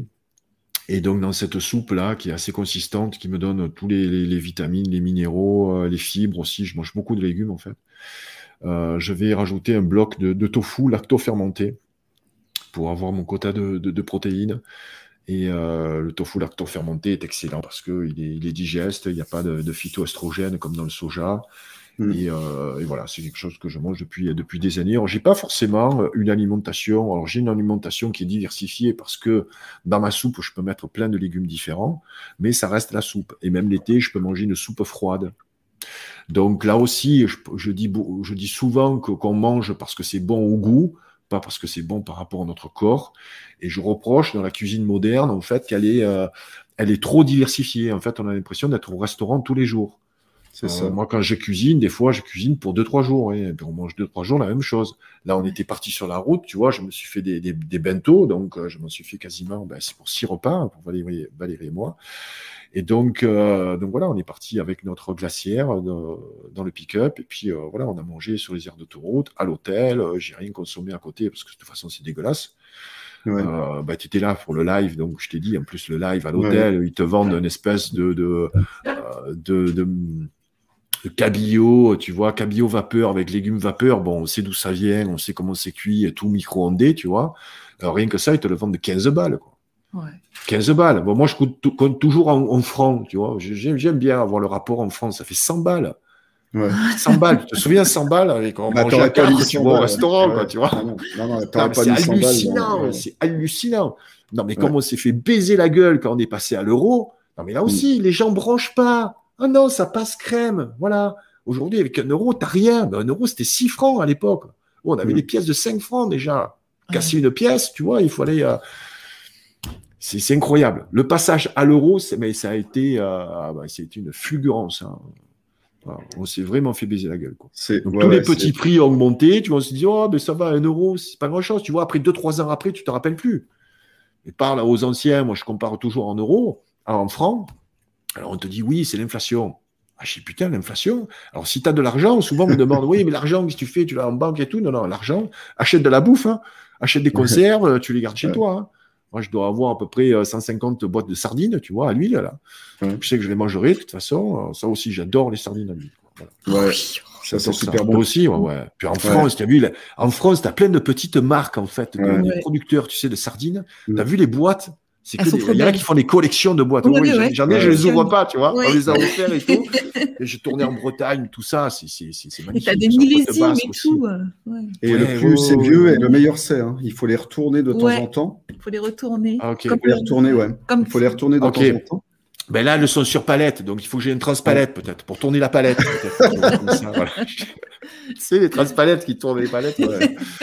Mais euh, non, mais là, là, tu fais les meilleures économies, tu vois. Par contre, Ouais. parce que l'argent euh, se, se, se, se dévalorise, c'est un truc, euh, c'est un truc Mais incroyable. ouais. Mais ça aussi, c'est Ouais. le système, si tu veux, qu'il a mis en place, qui a mis en place avec l'usure. Hein. Bon, on va pas parler de ça. L'usure, les Ouais. intérêts. enfin, J'ai une petite question. Pourquoi tu mets le pourquoi tu mets le gingembre au congélateur? Parce qu'en fait, euh, alors, euh, tu testeras ça, tu verras. Tu prends une, ensuite une râpe à parmesan et tu vas voir, il se râpe très facilement. Parce que le problème, quand tu râpes le, par- le, le, le, le gingembre frais, Oui. euh, il y a des fibres. Ouais, Et tu as les fibres euh, qui restent. Et, et ça colle, tu vois, ça fait des Ah espèces oui, de- c'est Ah, vrai. c'est génial. Et là, en fait, vrai, ça te fait comme de la poudre. Ça te fait de la poudre. Ouais, ouais. Mm, ouais. Tu vois, surtout pas le laisser décongeler. Hein. Tu le remets de suite Oui, au oui, oui. congélateur. Et tu prends une râpe, pas une râpe, oui, une râpe à parmesan. Tu vois, assez Ouais, fine. ouais, Ah, tu vois, c'est génial. Non. Fais ça aussi avec des racines de curcuma, pareil. ouais. Ah, c'est cool. Si, Ah ouais. si vous voulez euh, des super râpes, euh, Ouais. les amis, là, je vais vous filer une super, une Ah ouais. super marque, la Microplane. Euh. C'est une, c'est une euh, marque américaine qui a été inventée par une nana qui, euh, bah, qui s'emmerdait. En fait, euh, l'histoire, c'est ça. Et elle a squatté l'atelier de son mec. Elle a inventé cette, euh, cette râpe qui se décline maintenant dans, dans énormément euh, de coupes différentes. Moi, j'ai la collection euh, entière. Il faudra que je vous la montre. Et, Ah, C'est euh, ma mère qui t'avait offert. euh, non, qui Microplane, Qui m'avait ouais. offert la mienne. Microplane, ça s'appelle. On trouve ça dans les magasins Ouais. spécialisés. Ouais. Ah bah Séraphin, lui, euh, il connaît ça, ouais, parce que il vit aux États-Unis, donc euh, ouais, ouais. Voilà, c'est une super marque. euh, je vous la conseille. Ils ont une, une râpe euh, à truffe, euh, une pour le parmesan. Enfin, c'est, c'est- et ça coupe de la mort, quoi. Il faut faire super gaffe parce que ça coupe vraiment. C'est un petit peu cher, par contre, mais c'est, mais c'est super efficace. Il y a une autre question, celle de Nini, naturelle, Ouais. Nini Laurent, euh, qui est très, bah, qui, est, qui est- voilà, qui est malade hein, avec le gluten. Gilles et le gluten. Là, tu vas te parti- répéter. on est- hein. Ah, on est parti pour une heure. Putain, Là, tu vas te répéter, putain, le gluten, merci pour les questions, euh, piège. Ah, en plus, avec deux intolérants au gluten, c'est bien. Ouais. Euh, alors, ce que je pense du gluten, je pense que les intolérants au gluten, euh, voilà, les, les- les vrais intolérants, il y en a très très peu. Euh, il y en a qui sont sensibles aussi au gluten. Il y en a aussi peu. Voilà. En fait, en fait, on a fait tout un pataquès du, du gluten, je pense. Il y a des personnes qui peuvent encore le digérer. Tout- En fait, il y a, il y a du bon gluten, du mauvais gluten. C'est un peu comme les œufs. Les œufs, tu as des œufs euh, voilà, qui sont industriels avec plein d'oméga 6, tout ça, donc ils sont pas bons pour, pour nous. Et euh, tu as des œufs, euh, voilà, les œufs fermiers voilà, de tes poules qui vont picorer à droite à gauche, qui sont donc enrichis en oméga 3 naturellement, sont, sont bien meilleurs que les œufs industriels. Je pense que le gluten, c'est la même chose. Si vous mangez une, une baguette de pain euh, infâme, là, sortie euh, d'un supermarché, la cuit au micro-ondes, enfin voilà, des trucs, euh, des, des- des horreurs, tu vois, que tu que le lendemain matin, comme ça, tu vois la baguette, te dire que dans, dans ton estomac, euh, ça va être Hiroshima, quoi. C'est Hiroshima, non, c'est la merde, tu vois. D'ailleurs, le pire des gluten, c'est les pâtes. hein. Tout le monde se gaffe de pâtes aujourd'hui. Quand je vois euh, lors du premier confinement qu'ils ont dévalisé tous les pâtes de, de Barilla, quoi, tu vois, des pâtes de blé dur, c'est c'est immonde, c'est immonde ça. Ça, c'est du blé moderne, donc avec, euh, je crois, une quarantaine de chromosomes. Donc le, le blé original, donc on a euh, un peu moins d'une vingtaine. Donc, euh, donc en fait, il faut, faut voilà, il faut manger du, du, du blé ancien avec du, euh, avec du pain, par exemple du pain au levain, parce que le levain va faire une transformation chimique naturelle qui va nous permettre d'assimiler le gluten. Voilà. Dans tous les cas, je, je- je suis d'accord qu'on mange beaucoup trop de gluten. En fait, on mange beaucoup trop de céréales en général. Tu vois, le pire des petits déjeuners, c'est les déjeuners avec des céréales. On prend des Ouais. céréales et du lait, euh, voilà. Là, là, tu, tu es sûr que tu vas, ton ventre va exploser. On se Ah dit, bah, oh, moi, je non, crève, mais moi je digère bien. Ouais, mais tu digères bien, mais après, la personne qui te dit, ouais, moi je digère bien euh, les céréales euh, avec le lait au petit déjeuner, tu lui fais manger un brocoli vapeur, elle est malade, quoi, tu vois. Ouais. Euh, ouais, mais parce que voilà, tu as aujourd'hui un système digestif qui est complètement fucké. Hein. Euh, donc on mange beaucoup trop de, de- de céréales, on mange beaucoup trop de mauvais gluten. Voilà, mais si on en mange peu, moi je suis pas un gros mangeur de pain, tu vois. Nous, on se fait le pain en plus maintenant, donc euh, voilà, le, le pain peut-être il doit faire 500 grammes, il me fait, euh, des fois il fait la semaine et on le finit pas. quoi, Ouais, tu vois. une semaine. ouais. Voilà. Mm. C'est, c'est, euh, voilà, je- moi je mange très peu de pain en fait. De- de- depuis que je mange comme ça depuis une dizaine d'années, voilà, on, on mange, on mange peu de pain. Donc, donc voilà, éviter le mauvais gluten, Et puis surtout, ne boycottez pas les boulangers, quoi. Enfin, des vrais boulangers ou euh, des Ouais. boulangers qui savent travailler le pain euh, comme ton ami là. Ouais. Roland, ouais. Voilà, donc euh, donc ça ça, ça c'est des bénédictions, des bénédictions. Après peut-être que tous les deux, je sais que vous êtes euh, voilà très sensibles au, au gluten. Après il y a des raisons à cette sensibilité au gluten. Je sais, on n'est pas tous faits de la même façon. Euh, vous avez peut-être consommé trop avant euh, et après ça se Mhm. dérègle un peu avec le temps. Ouais. Mais euh, après voilà, après il y a eu la mode du sans gluten parce que tous tous les industriels ils se sont gavés quoi, tu vois, avec le, le mec là qui joue du tennis ça, ou du ping-pong, euh, non tennis je crois. Euh, Djokovic, Jankovic, Djokovici, là, je sais pas. Non, Jankovici, c'est la. Jovanovic, Jovan, non, ben non, non, non, lui, c'est pas lui non plus. Bon, bref. Vous Shostakovich. voyez, vous voyez, vous voyez de qui je parle, voilà. Donc Ouais. lui, il a fait vendre des pâtes sans gluten, qui sont des horreurs, quoi. Tu vois. Donc, Ouais, ouais. quoi qu'il y a des pâtes de riz qui sont intéressantes, mais Il même les vu. pâtes là, les pâtes de riz, c'est du riz ultra transformé, quoi. Donc c'est Bah, bien sûr, rapide. bien sûr. Moi, je suis pas super fan de pâtes. Par contre, euh, voilà, si je vais en Italie ou si j'ai quelqu'un qui m'offre des pâtes fraîches ou euh, Ouais. je peux manger des pâtes de temps en temps. C'est Voilà, très facile à faire. Hein. Ah ouais, ok. Hein, Gilles Bah si, ouais, ouais. Ouais, Ah, c'est très, très facile à faire, les pâtes. Ouais. Euh, je vous, euh, Mais vous balancerai une petite recette. ah ben, prochain tuto, Ouais. prochain tuto sur le Patreon euh, de Fred. Voilà, comment faire les pâtes maison. Un peu de farine, quelques jaunes d'œufs, un petit peu d'eau, bing, c'est Ah ouais. C'est un repas complet. Ouais, ouais, ouais, c'est super facile. Même avec un rouleau à pâtisserie, hein, on peut le faire. hein. Avec une machine à pâte, évidemment, c'est Ah un petit peu plus facile pâtes, là, ouais. avec euh, la manivelle là. Ouais. mais tu peux le faire à la main hein, euh, Mais c'est des avec un rouleau. ouais. euh, mais c'est des grands, grands, grands Non, non, avec celui qu'on a. Ah. Non, non, tu peux. ouais.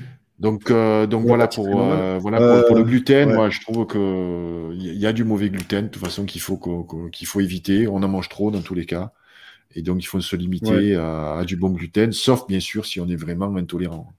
Faites attention avec euh, les boulangeries franchisées parce que tout ça, ça utilise des, des farines de merde intensives. Ouais, je vois que tu souris parce que tu as vu la, question là en dessous. ah, mais tu vas nous Le petit déjeuner Kurt Cobain. Ouais. Ah oui, c'est ben, le petit déjeuner la française. C'est quoi ça? C'est-à-dire euh, donc ben, café, café. Café, euh, viennoiserie, tu vois, mais mauvaise viennoiserie, les trucs Ouais. que tu vois que tu as euh, au café du commerce ou au supermarché, quoi, tu vois, mauvaise Le plus c'est le plus il y a de gluten. Voilà, bon, mais là, c'est pas juste pour le gluten, c'est l'association, si tu veux, voilà, du, Oui, avec le du beurre café, avec bien entendu le jus d'orange, hein, le jus d'orange, évidemment. voilà, le jus d'orange. Ah. voilà. Bon, il y en a aussi qui le digèrent, le, le, le jus d'orange, en fait, euh, ça empêche de digérer les glucides. Donc, tu associes ça à la viennoiserie, jus d'orange. Bon, il y, il y en a, ça passe, ça passe crème, ça, ça, ça dépend, ça dépend. Mais bon, c'est vraiment pas une bonne association. Et par-dessus ça, la clope, la clope. Là, tu as le petit déjeuner Kurt Cobain. Voilà. ouais, mais tu rigoles, Carole. Mais je sais, je, je, je, je sais qu'il y a des gens qui, qui, euh, qui pratiquent le petit déjeuner Kurt Cobain. Voilà. Ils ça le savent pas. jours Ils le savent pas, tu vois. Oui. Et qui se plaignent d'avoir mal au bide toute la journée après. ouais. Ah non, mais c'est. ouais. Non, Moi, je mais mange encore, je, je pense que tu vois, en fait, c'est une fausse idée. Je pense, c'est une fausse idée, ça. Je pense que si- quand on mange comme ça de la merde tout le temps, euh, c'est que c'est qu'on est ultra résistant, en fait. Et on s'habitue. Et on s'habitue. Parce que voilà, les, les, les- les gens crèvent pas à 30, 40 ans, tu vois. Ils ont après, euh, voilà, des, symptômes qui arrivent un petit peu plus tard, euh, mais, euh, mais l'homme est ultra résistant. Il est ultra résistant. Mais je dirais, c'est pas l'alimentation optimum, c'est certain. Ouais. certain. Donc ce soir, nous avons Docteur Gilles. Hein, je souffre de céphalée et migraine régulièrement. Et j'ai entendu que ça peut être dû à Ouais, une mauvaise alimentation. Ouais, ouais.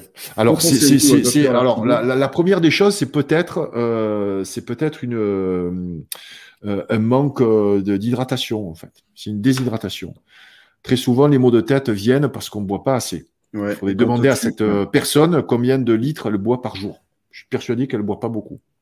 Valérie, Voilà. est-ce que tu bois? Voilà, réponds. Réponds à la question. Je sais plus si c'était. Non, Euh, C'est donc- Anne-Catherine. Hélène. Hélène, c'est. Ah non. C'est Ah, Hélène, c'est- Hélène. ah, c'est Hélène. Ouais. C'est Hélène. Est-ce que tu bois beaucoup? Alors- Bon, bah tu ne. Alors, en attendant, le jus d'orange est une bombe, une bombe pour le foie. Euh, je, je sais pas, c'est un concentré de sucre dans tous les cas. Euh, ça peut donner aussi des vitamines de temps en temps, prendre un jus, un jus de fruits, tu vois. Mais là, tous les matins, euh, je, je, je sais pas. Là, il faudra que je fasse des recherches, tu vois. Comment le jus d'orange est Ouais. apparu dans le petit déjeuner? Ouais, Parce que euh, nos grands-parents, tu te rappelles, nos grands-parents, ils bouffaient le saucisson, euh, le vin rouge, euh, tu vois le truc. euh, bon, un vrai petit déjeuner, quoi. Ah oui, parce qu'ils travaillaient au champ, euh, il fallait Ah. qu'ils aillent, Ouais. quoi. Ouais. Ou la terrine, tu vois, bah, des trucs en plus fait maison. Bon. Mais, euh, mais là, euh, c'est surtout dans les années, euh, je pense, dans les années 60-70. Au- Le pire, ça a été les années 80. Qui, Ouais. ont, qui ont vu débarquer, tu vois, toutes ces marques de, de style Kellogg's, là, avec les, euh, le petit déjeuner américain, quoi, tu vois. Merde. Donc, si les Américains te donnent euh, un exemple de petit déjeuner, euh, Ouais. Non, qui nous donne un bon exemple en musique, là, ça, ne, ça nous suffira, mais pour la bouffe. ouais, quoique les Américains, tu sais que moi, je suis beaucoup plus musique anglaise. anglaise hein. Ah Ouais, Pour moi, le rock, c'est anglais. aussi, mais, les euh, Américains. euh, Ouais, toi Ouais. aussi. Ouais, moi aussi. En, Moi en aussi, général, tu vois, bon, ça c'est une joke, c'est c'est un privé joke Ouais. entre Fred et moi aussi. Ouais, ouais. Mais moi, je suis beaucoup plus anglais, en fait, je trouve. que- Ouais, ouais, moi aussi, les, les, les groupes phares, de toute façon, euh, c'est beaucoup plus des groupes Ah oui. anglais que, euh, que des groupes américains. Et, et de toute façon, euh, j'ai quand même remarqué que dans les groupes américains que j'aimais énormément, il y avait toujours un petit style un petit peu british dedans. Ah ouais. Ah ouais. Ouais. Bon, il n'y a qu'un seul artiste euh, vraiment que, que j'aime énormément et qui est américain, qui s'appelle Zach Wilde. Euh, bon, ça c'est ça c'est autre chose. Hein. Je peux pas Ah, mais parce l'expliquer. que- hein, c'est- à cause de sa barbe. T'adores la barbe de Zach Wilde, c'est pour ça. C'est ton modèle, en fait. Voilà, j'ai compris. J'ai compris. Dit, pourquoi, ah, pourquoi Fred, il se fait pousser la barbe et tout Mais parce que parce que c'est Zach Wilde. Voilà. Il ressemblait à Tiens. Zach Wilde. Euh, Gilles, puisque tu parles des États-Unis un peu, je vais un petit peu rebondir vite fait. J'avais deux trois bouquins à vous présenter pour tous ceux qui sont intéressés par l'agriculture, Oui, mais je voulais dire un truc, chouchou. la perma.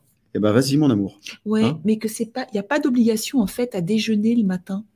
Non. Ça, c'est, on nous a foutu des croyances euh, dans nos têtes d'enfants petits. Il faut absolument manger, se remplir le ventre avant d'aller à l'école. Et en fait, euh, on se rend compte qu'il y a beaucoup d'enfants une fois qu'ils qui arrivent, ouais, qui arrivent à l'école, sont crevés, ils se concentrent. Ouais, parce qu'ils bouffent du sucre. Carole. Parce qu'ils Ouais. leur donnent du sucre. C'est ça. Ils leur donnent du sucre. Regarde le petit Oui. déjeuner des enfants, c'est que du sucre. Bah ouais. Moi, moi en fait, c'est pas un lait, petit le lait déjeuner. de vache. Moi, en fait, c'est comme un déjeuner. Je, je- en fait, je rends le jeûne. En fait, je rends le jeûne avec un vrai repas. Après, voilà, moi, je fais euh, plus de 90 kilos. C'est sûr que il, faut que je m'alimente. Euh, et quelquefois, donc, j'ai- des fois, j'ai pas faim le matin. Je mange pas. Je fais Ah, mon cardio et je mange beaucoup plus à midi. Oui. Euh, je suis d'accord avec toi. C'est notre société en fait qui nous a formaté de manger aussi à heures régulières, etc., etc. Depuis en fait qu'on travaille plus de façon, euh, je dirais, cadrée avec avec Valérie, il se peut des fois qu'on qu'on déjeune à 14 heures. Ouais. Euh, donc euh, donc voilà, tout ça, ça a été normé. Mais euh, le, le- le pire pour les enfants, c'est ce petit déjeuner sucré. quoi. C'est ça. Ça c'est les flingue, tu vois. Ouais. En plus, ils meurent de faim parce qu'il y a un index glycémique élevé. Donc vers 10-11 heures, ils vont avoir faim. Ben, Bah ouais. ils, se renvoient encore du sucre, tu vois. C'est ça. Ouais. mais c'est vrai qu'il n'y a pas d'obligation. euh, Et puis il y a ça, et puis il y a, y les doshas. Par exemple, les doshas, ce sont, euh, ce sont des profils euh, humains. C'est Ouais. ce qu'on trouve dans euh, la médecine indienne. Et euh, si, je, si, je, si je parle de mon expérience, moi j'ai un dosha, c'est-à-dire que j'ai une digestion euh, qui, qui est ultra lente. C'est-à-dire que je me lève le matin, j'ai pas encore fini de digérer ce que j'ai mangé la veille au soir, même si j'ai mangé très légèrement. Et, euh, et la faim arrive euh, quand il est midi, 13 heures, quoi. Et là, c'est impeccable. Ouais. Bah ouais. Ça, c'est les métabolismes, en fait. C'est les métabolismes lents et les métabolismes rapides. En ça. général, euh, quelqu'un qui fait beaucoup de sport a un métabolisme rapide. Ah oui. Donc, il va être amené à digérer beaucoup plus vite. Pourquoi? Parce que son corps lui demande de l'énergie, tu vois. Ouais. Donc, je, je sais que toi, tu pratiques le yoga aussi. Tu dois pratiquer des, euh, des sports plutôt méditatifs. Ben oui, c'est plutôt. Voilà, Je suis donc-. Oui, mais ça s'explique. En fait, on- tu vois, on est tous différents. C'est pour ça que c'est c'est- c'est, euh, c'est bête de donner. euh, on peut pas donner de recettes. Non. Pas dire, voilà, euh, il faut manger ci, il faut manger ça. Déjà, il y, y a des goûts qui sont différents. Mais euh, il y a des personnes aussi qui ont un métabolisme plus lent euh, que, que- que Oui. d'autres. Et euh, après, c'est compliqué lorsque tu vis en couple, lorsque tu as des enfants. hein, il faut éduquer les enfants. Il faut euh, voilà, leur montrer qu'on mange euh, euh, de façon régulière. euh. Mais être à l'écoute. Il faut apprendre bien, à écouter bien. son corps. Ouais, je pense que c'est Ouais. bien aussi de dire aux gamins, ben voilà, moi j'écoute hein, en tant que mère. J'écoute ce qu'elles ont, euh, ce, que, ce que leur ventre euh, raconte aussi. Hein. Si elles veulent pas, si c'est pas possible, euh, Ouais. j'insiste pas. Ouais. Quoi. Ouais, ouais. Par contre, Et souvent, un enfant peut-être qui part à l'école, tu vois, peut-être sans, sans rien manger ou, mange- ou en buvant peut-être, tu vois, un jus ou une boisson chaude, etc., va peut-être pouvoir tenir jusqu'à midi. Voilà. C'est possible aussi. Après, voilà, moi je pense pour moi, pour les enfants, euh, si je m'en réfère, si c'est comme pour les chiots, tu vois, il faut qu'ils mangent souvent. Hein. C'est Ouais. comme Ouais. les, les- les bébés, tu vois, les Ouais, bébés, euh, voilà, quand- quand ils prennent le, le- le sein, euh, voilà. ouais. Alors après, peut-être qu'au plus tu vieillis, au moins tu as besoin comme ça de, de- de t'alimenter ou de te suralimenter ou d'avoir une fréquence un peu plus, un peu plus lente. Mais, euh, mais de, de manière générale, on peut faire le constat suivant, c'est que les, les, grande majorité de personnes ne sait pas manger. en fait. Oui. Bah, bien sûr. Ne sait pas manger. Parce qu'ils ne s'écoutent pas. C'est. Ben, Attends, Gilles, ça, c'est complètement, c'est complètement logique. La conscience disparaît, disparaît et puis avec elle, euh, voilà, les, le- le- les, les choses élémentaires de la vie et qui, je pense que l'homme qui est arrivé sur Terre il y a, il y a je ne sais pas combien, lui, euh, il avait, euh, il savait exactement ce que, ce que son corps attendait et ce qu'il avait besoin de pour manger pour pouvoir chasser, pour Bah. pouvoir. euh, Chouchou, c'est pour ça qu'il est plus du tout à l'écoute de la nature, Bah oui, complètement, ouais. parce qu'il Ouais, est plus à, son Ouais. propre, à sa propre écoute, et c'est terrible. ouais, complètement, ouais. Ouais. Ouais, mais c'est la société qui nous a mis euh, dans, Ouais. dans cet état-là. Après, euh, voilà, il faut pas rejeter la faute sur les autres. Il faut vivre dans la société telle qu'elle est, euh, la comprendre, euh, pour Ouais. pas la subir, et puis euh, et, apprendre, apprendre, s'instruire. Tu vois, faut, faut arrêter quoi de, de, de se bouffer comme ça du Netflix. euh, Il y en a qui regardent 4-5 heures par jour. euh, Ouais. voilà, des séries à la file. Non, mais c'est super addictif. Hein. Je, je- moi, j'en consomme. Hein. Mm. Tu vois? Et c'est super addictif. C'est super Ouais, addictif. Comme, c'est comme les fraises tagada. C'est les fraises tagada. Donc, euh, ben, moi, j'en mange pas. Tu vois Non, j'en mange pas parce que sinon, je, je- moi, je, moi, je, sinon, je, je, tuerais pour finir le paquet, tu vois. Donc, je préfère pas manger. Moi, la dernière fois que ça m'est arrivé, je te parle de ça il y a quasiment euh, 25 ans. Je me souviens, j'étais malade. Je me suis dit, c'est fini, j'en mange plus, tu vois. Mais, euh, mais voilà, il y a des choses qui sont super addictives et qu'il faut, il faut, faut, faut rester, il faut rester éloigné. Après, euh, il y a, y a, y a la force mentale et puis, euh, et puis se raisonner, se dire voilà, ben, je vais euh, avoir une heure de divertissement par, par jour ou deux heures et je vais prendre, euh, au moins, je prends un bouquin. Il, il faudrait lire un minimum une demi-heure, voire une heure par jour, au minimum. Ouais. Voilà. Et pas, et pas des romans ou pas de la bande dessinée ou des choses comme ça. Euh, des, des, des Des choses qui, euh, nous apprennent, tu vois. Des, des bios de musiciens, voilà, par contre. Donc, édité Ça, chez Camion. Blanc. Édité Voilà. chez Camion Blanc. Ouais, Ouais, non, mais ça, c'est pour, pour spécial, c'est pour Renaud Hanson. Parce qu'il me dit, non, mais pourquoi tu parles que de Camion Blanc, euh, l'éditeur même du là. rock et tout? Parce que, là, ouais, parce mais non, mais je sais, il y a. Florian, il y a Florian qui va regarder un replay, là, ils sont en train d'enregistrer. Euh, il mixe l'album. Bon, bref. Euh, donc, euh, donc c'est intéressant, ça, t'apprend des choses. donc, tu peux après te, te, te servir. On appelle ça la culture musicale. Voilà. C'est un vide abyssal, hein, la culture musicale. Tu parles un peu avec des jeunes. Bon, pas tous les jeunes, là aussi. Attention, pas de préjugés. Euh, mais par rapport peut-être aux personnes de notre génération, les quinquas, Mm. on a une culture musicale. Et moi, je l'enrichis. Là, le dernier livre que j'ai lu, puisque tu me le demandes, c'est euh, euh, Rob Alford, la, la bio. Je sais pas si tu l'as lu, Confesse. Non, Confession. non. Ouais, ouais, je l'ai vu, je l'ai vu là l'autre jour. Ouais. Elle est, euh, elle est en français depuis, euh, depuis, Ouais, le mois ouais. de, je crois, de- depuis le mois de mars. Et Je je crois que c'est. Renaud là, qui en a parlé ouais, aussi. Ouais. Ouais. Donc, euh, avec Renaud, on se tire la bourre.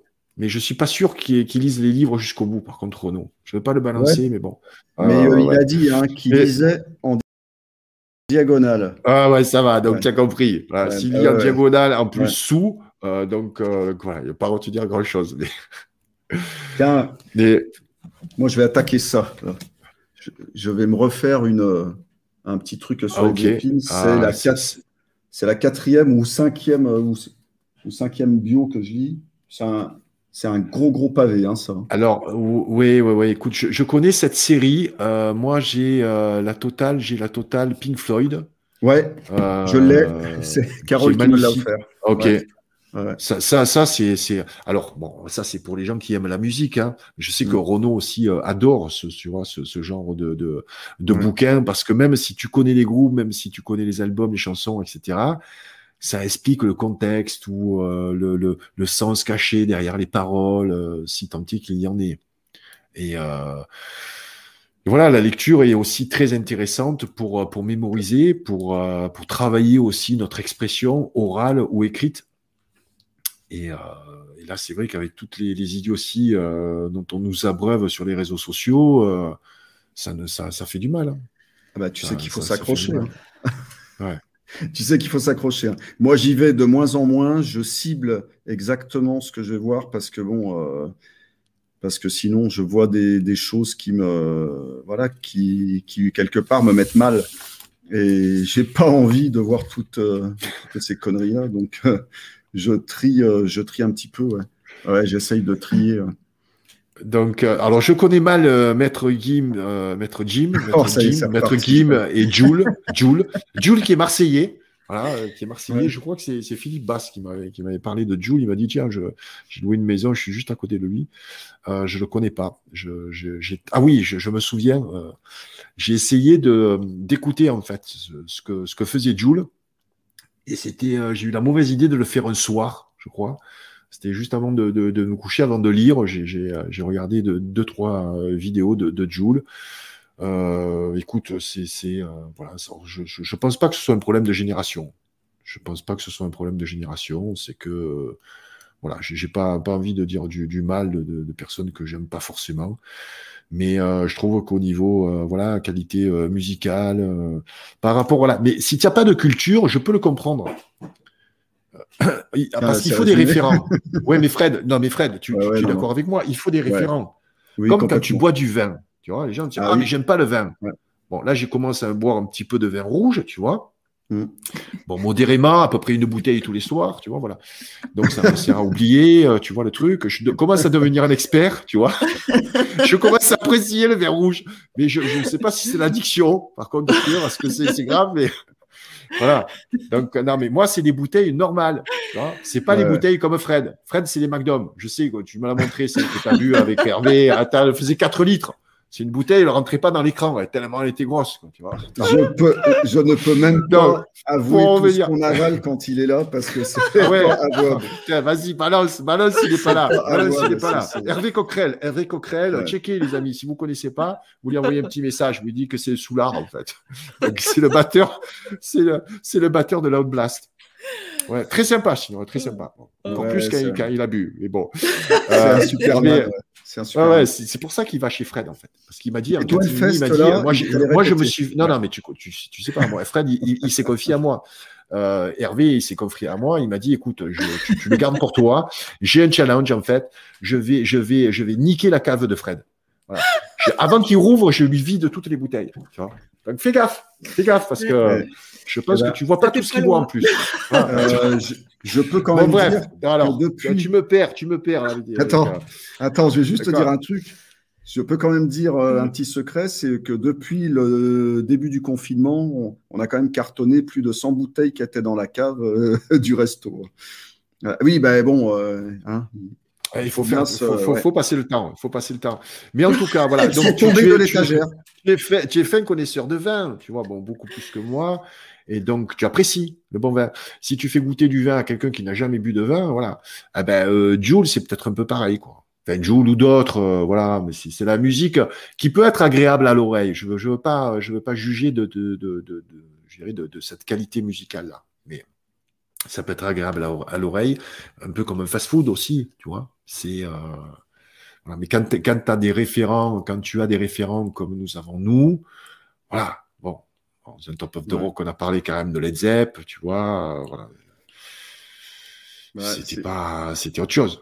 C'était autre chose. Et ça te permet d'a- d'apprécier après d'autres- types- de musique. Mais, euh, mais cette culture musicale se nourrit aussi en lisant des, des biographies. Voilà, en lisant des biographies. Là, euh, ben, suite à tes conseils, je suis en train de lire euh, The Man Who Led Zeppelin, donc Ouais. de la biographie de Peter Grant. Ouais. Ça, c'est un, ça, un Ah, sacré bouquin. Ah ouais, puis c'est un sacré bonhomme. Ouais. hein. Mais tu Ouais, vois, c'est- il y a des mecs comme ça qui ont révolutionné après euh, Mm. toute l'industrie de la musique. Bah. les années 60, les, les, les musiciens se faisaient en fait, euh, Enflé. se faisaient voler, hein, ouais, Ouais, tu peux le dire. Hein. Mm. Donc, et après, par contre, les années 70 sont devenus milliardaires, quoi, tu vois. Ouais. Euh, ben, c'est un peu grâce à Peter Grant. Mais c'est beaucoup grâce à lui. hein. C'est lui Ah qui a qui a commencé de complètement renégocier tous les contrats, tous les et qui a donné un super Alors- exemple qui a été suivi un petit peu par tous. ouais. Alors, on va faire le la liaison. Tu vas voir que nos digressions ne se, se sont pas aussi folles que ça. Voilà. Donc, euh, on va faire la liaison avec une des questions que tu m'as posées au début. Est-ce que, est-ce qu'il faut être violent pour faire changer les choses et tout? Ok? Ouais. Bon. Peter Grant, Il je violent. pense qu'il avait une technique de négociation. En fait, c'est un mec, 1m90, 140 kilos, quoi, tu vois. Ancien Ouais. catcheur. Mhm. Voilà.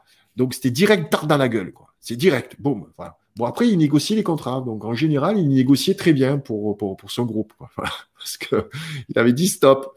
Il n'a pas dit stop en disant euh, je vais faire une manif ou s'il vous plaît, monsieur le promoteur, on pourrait avoir un petit peu plus d'argent. euh, voilà. Non, non, c'est avec lui. J'ai pas dit qu'il faut, j'ai pas dit qu'il fallait être violent. Je prends l'exemple de Peter Grant, voilà. Ouais. Mais bon, c'était peut-être une autre époque. Tu verras dans le, dans le livre, euh, il y a une histoire vachement sympa. Je vais pas la raconter, mais tu penseras à moi quand tu seras là. Euh, Il y a un jour, il y a un mec qui a osé euh, lui pointer un flingue sur le ventre. Et tu verras ce qui s'est passé dans le, dans le bouquin. Tu, tu, vas te, tu vas te marrer. Enfin bon, je pense que tu t'imagines. hein. Oui, je l'ai eu. euh, je crois que je l'ai passé ce, ce passage. C'était au début. Ouais, En fait, il Ouais. s'est pas démonté. Quoi. Il a avancé, il a avancé, il a poussé avec le ventre. L'autre, il Ouais, a carrément, jamais tiré. il est parti en courant, en fait. Ouais, il a même pleuré. hein. Il avait pleuré. Ouais, il pleurait. Oh, non, non, arrête. A même C'est toi ouais. qui as le flingue. C'est toi qui as le Ouais. flingue. Tu vois, a même chialé. Ouais. Ce qui est super intéressant avec Grant, c'est qu'il a fait en sorte euh, que les membres de Led Zeppelin euh, soient entièrement libres, libres euh, voilà, de créer et puis d'enregistrer sans qu'on les emmerde. En Ouais. fait, c'est ça. Je pense que c'est ce qui a fait aussi euh, la qualité de ces quelques albums, hein, parce que bah, quand tu regardes, le groupe est une légende avec pratiquement rien. hein. Euh, Il y a des Ouais. groupes qui qui tournent encore euh, actuellement, qui ont, qui Ouais. ont 35 albums et qui seront jamais euh, à la hauteur légendaire euh, de ce qu'ils sont eux. Ouais. Je crois que c'est beaucoup dû à ça. Ouais, ouais, ouais. C'est un, ouais, c'était un sacré, euh, un sacré mec. Et ce bouquin, il est fabuleux. hein. Ouais, mais j'adore ça parce que ça raconte aussi une autre époque, tu vois. Ça me remet dans les années 70 et euh, Ouais.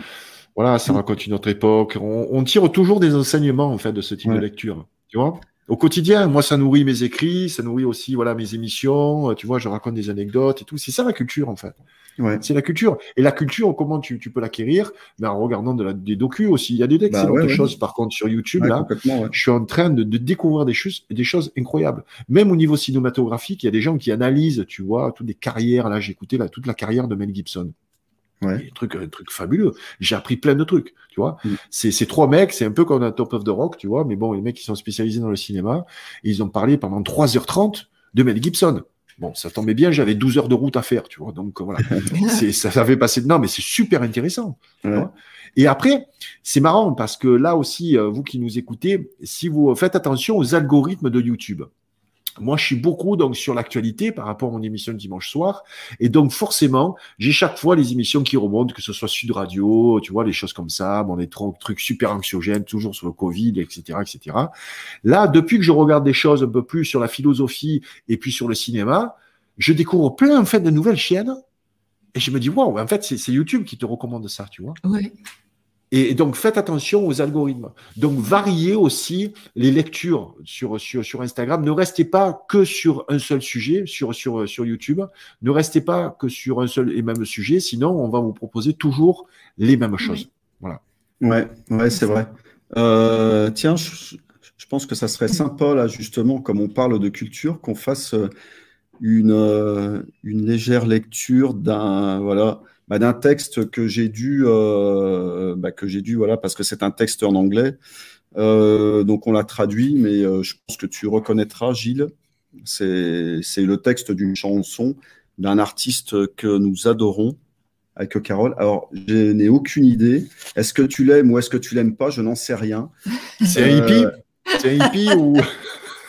Absolument pas. Tu verras. Je vais, Alors, je vais laisser, je vais laisser Carole lire et puis je vous mettrai quelques photos au bout d'un petit moment et vous allez savoir de qui, euh, il s'agit, et puis euh, on en parlera un petit peu après, ou pas, si tu n'as pas envie. Alors, le jour, on endure jusqu'à la fin dans les rues d'un rêve américain qui s'enfuit. La nuit, on traverse les châteaux de la gloire dans des machines suicidaires jaillissant de nos cages sur l'autoroute 9, les routes chromées, les moteurs à injection et dépassant la limite. Chérie, cette ville déchire les os de ton dos. C'est un piège mortel, c'est une punition suicidaire. On doit se casser tant qu'on est jeune, parce que des vagabonds comme nous, chérie, on est né pour courir. Wendy, laisse-moi entrer. Je veux être ton ami. Je veux être le gardien de tes rêves et de tes visions. Contente-toi d'enrouler tes jambes autour de ces jantes de velours et ceinture mes moteurs de tes mains. Ensemble, nous pouvons briser ce piège. Nous courons jusqu'à ce que nous tombions. Chérie, nous, reviendrons jamais. Marcheras-tu avec moi sur le fil? Parce que chérie, je suis juste un cow-boy solitaire et apeuré, mais je dois savoir comment ça fait. Je veux savoir si ton amour est sauvage. Ma fille, je veux savoir si l'amour est réel. Au-delà du palace, des bourdonnements à moitié étouffés envahissent les boulevards. Les filles se recoiffent dans les rétroviseurs et les mecs essayent d'avoir l'air méchants. Le parc d'attractions se se dresse massif et rigide. Les gosses s'entassent sur les bancs dans la brume. Je veux mourir avec toi dans les rues ce soir, dans un baiser sans fin. Les autoroutes sont pleines de héros déchus dans leur voyage de la dernière chance. Tout le monde est dehors en fuite ce soir, mais il n'y a plus de place pour se cacher. Ensemble, Wendy, nous pouvons vivre avec la tristesse. Je t'aimerai de toute la folie de mon âme. Un jour, ma fille, je ne sais pas quand, on va rejoindre cet endroit où nous allons, où nous, où nous voulons vraiment aller, et nous marcherons dans la lumière du soleil, mais jusque-là, des vagabonds comme nous, chéris, on est nés pour courir. Putain, je pensais que c'était Jules, tu vois. Et, euh, et non, c'était pas Jules, en fait, c'était Bruce Springsteen. Écoute, je connais pas. Bah, c'est Born to Run. Ouais, je connais pas Bruce Springsteen, à part Born in the USA. C'est pas un artiste qui m'intéresse, en fait. C'est, alors, c'est, je pense euh, que pour aimer Springsteen, il faut aimer ses textes. Il faut aimer aussi l'idéologie qu'il défend, qui n'est pas forcément la mienne. Euh, et, euh, et c'est vraiment euh, voilà l'artiste américain type. Je pense que moi j'accroche pas en fait avec ce type d'artiste.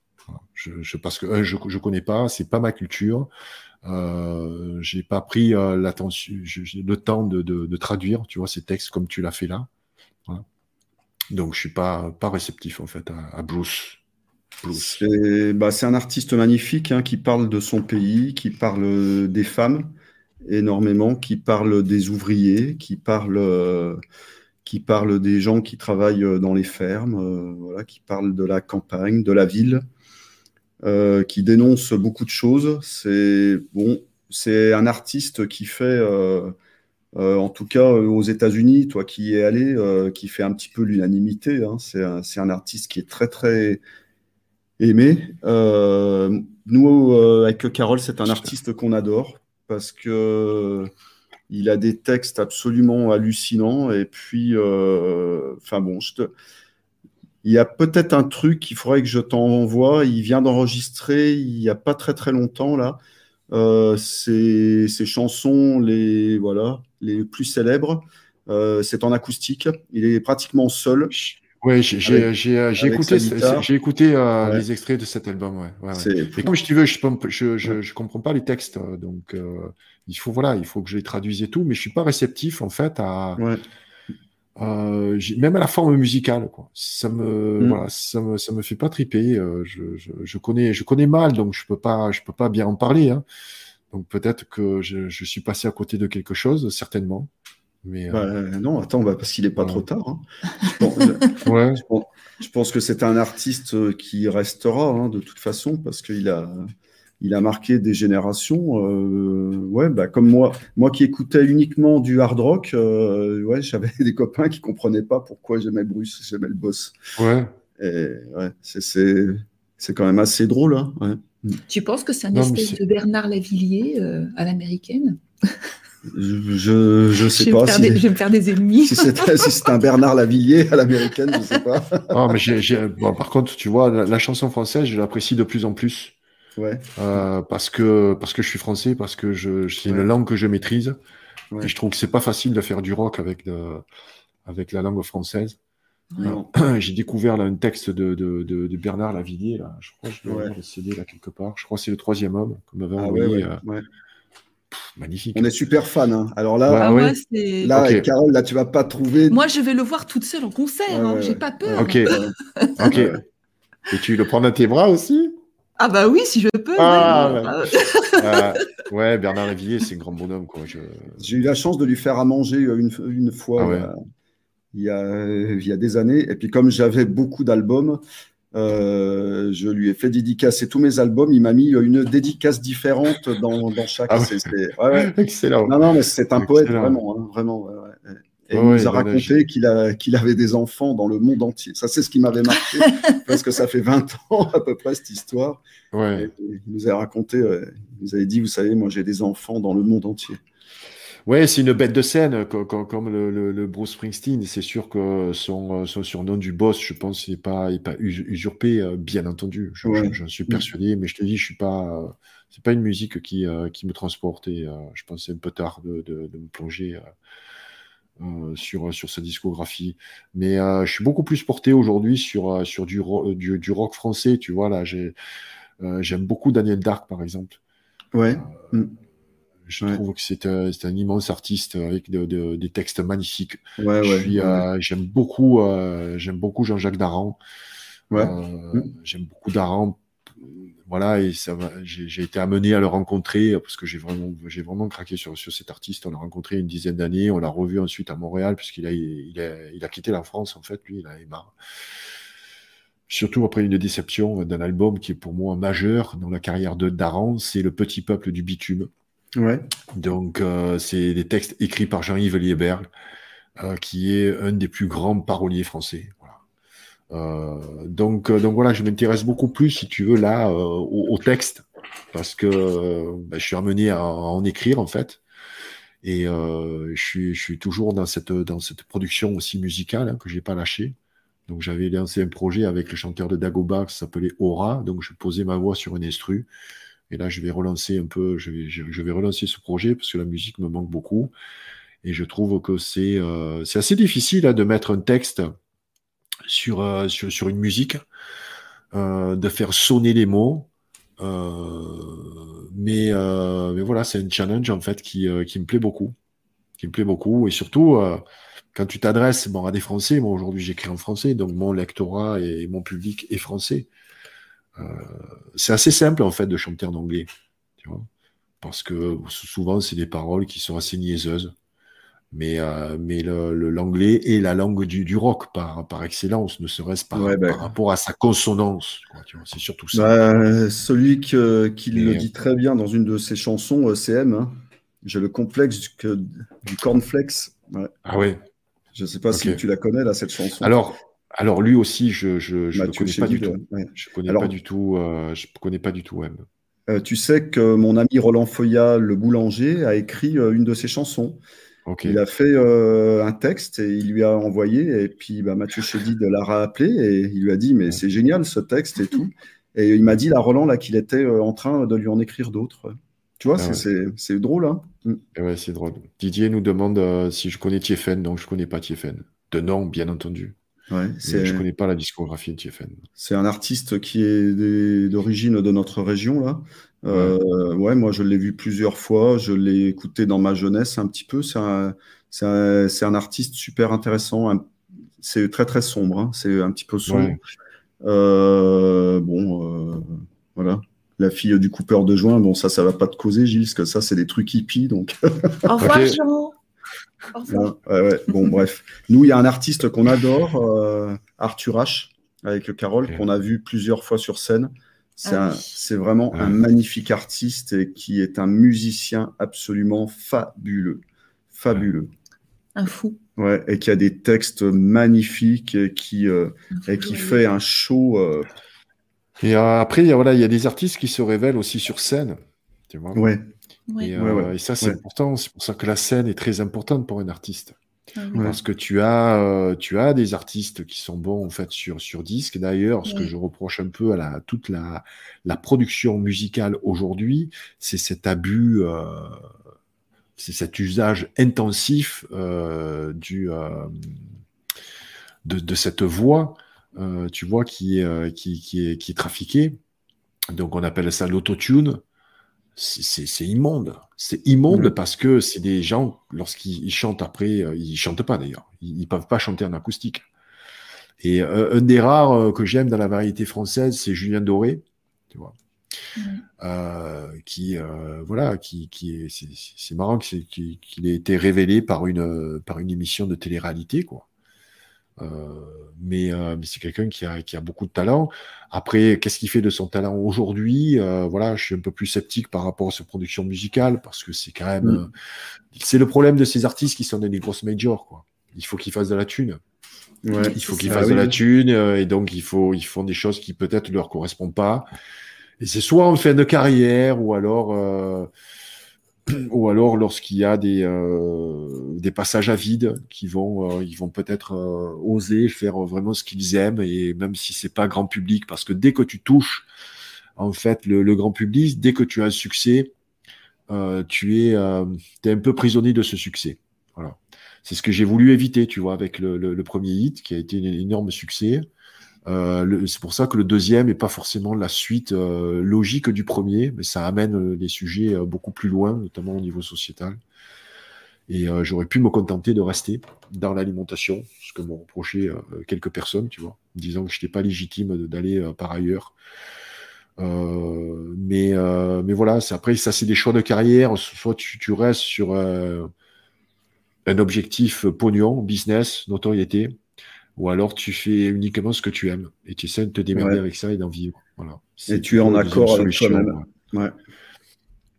Oui, mais même, même si tu fais euh, des choses que, qui sont commerciales, tu, tu es aussi en accord avec toi-même, avec toi-même parce que c'est ton choix. Tu vois, je pense que Julien Doré est fier de, des, des productions qu'il fait euh, et parce que c'est d'immenses succès.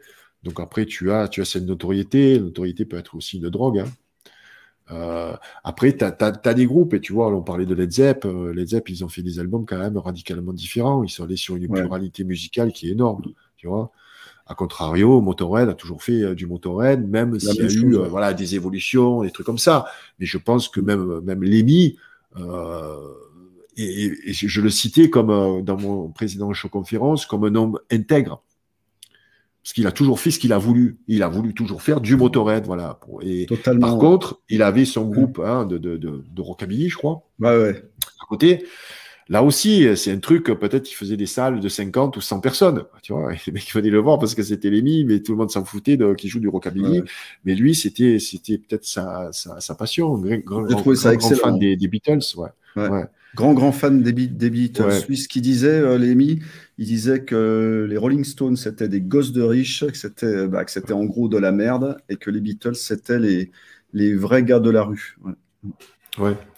Donc, euh, donc, donc voilà. Après, c'est, un choix, euh, voilà, artistique ou euh, et même toi aussi, c'est, peut-être sûrement ton cas.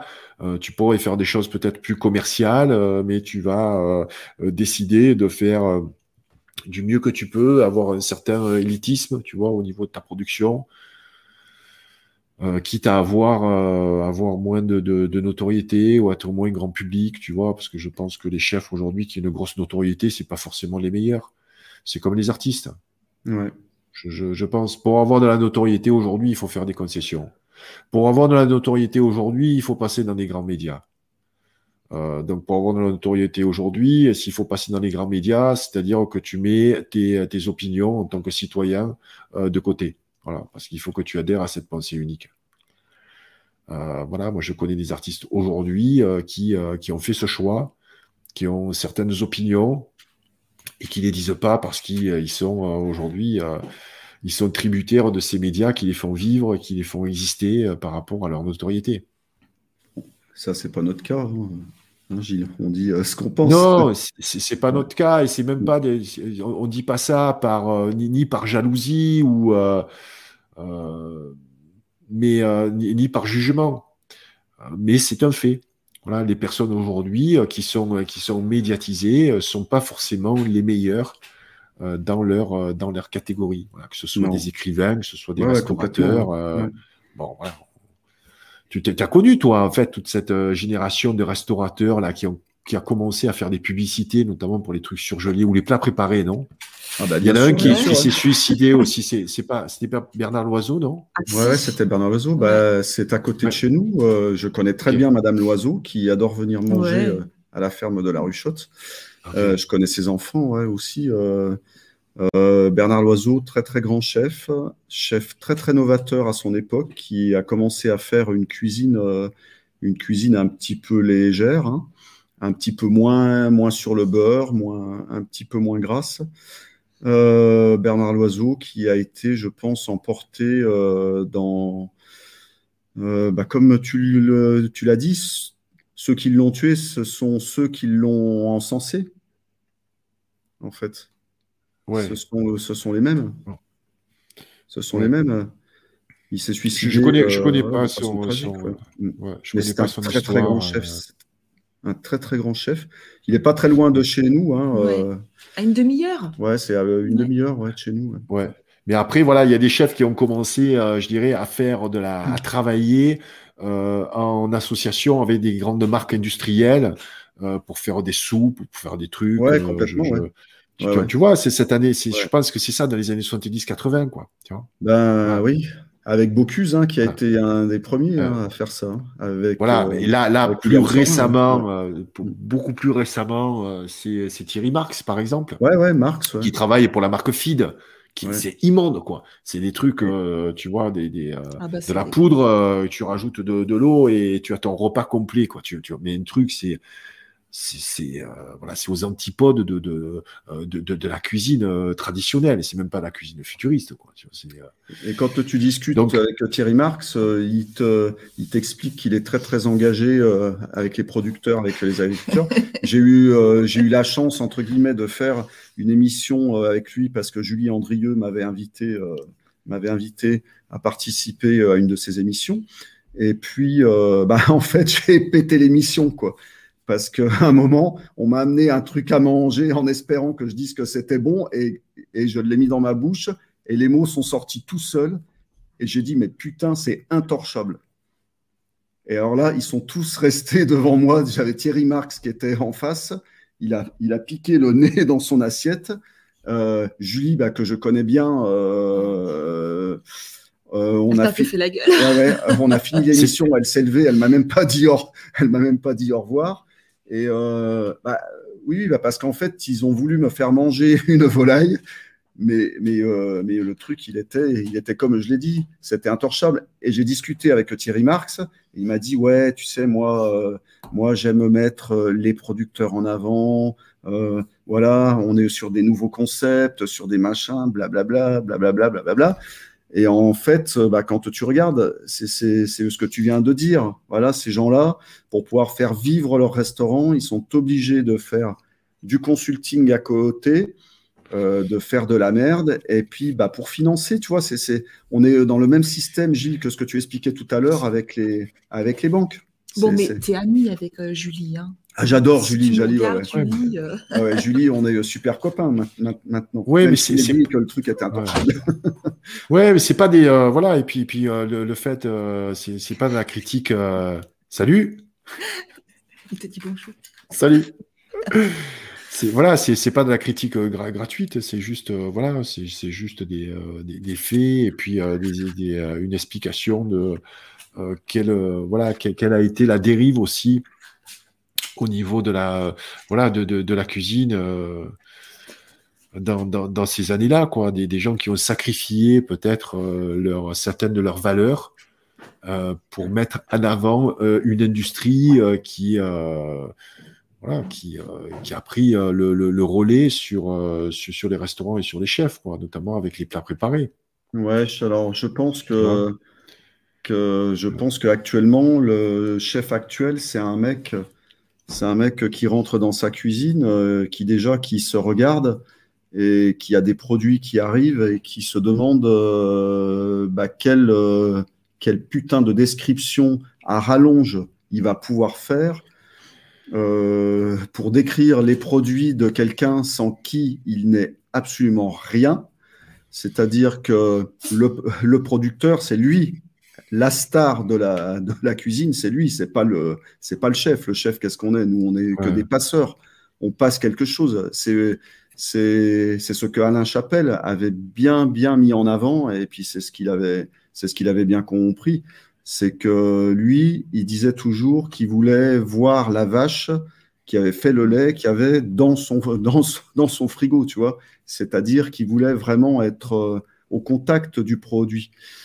Alors maintenant, je vois énormément de jeunes chefs qui se réclament d'Alain Chapelle. Oui, Alain Chapelle, formidable. Mais je leur dis, mais les gars, vous, auriez jamais pu travailler chez lui parce que vous auriez pas tenu, euh, vous auriez pas tenu huit jours parce que vous ne comprenez rien. Moi, ça a aucun sens. Les, les produits euh, arrivent, alors bah, tu les as commandés euh, sur une centrale ou même chez le producteur, mais tu n'es jamais allé le voir.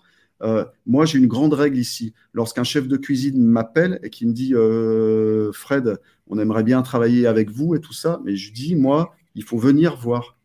Il faut venir voir le lieu, il faut venir voir si tous les deux, euh, si, si, on se plaît, si, euh, voilà, si ça, si ça match. Après, euh, moi, mes produits, ils sont très, très différents. Sur une même race, je vais avoir, si tu prends l'exemple de la la flèche, si je te vends 20 volailles la flèche, tu vas en avoir 20 différentes.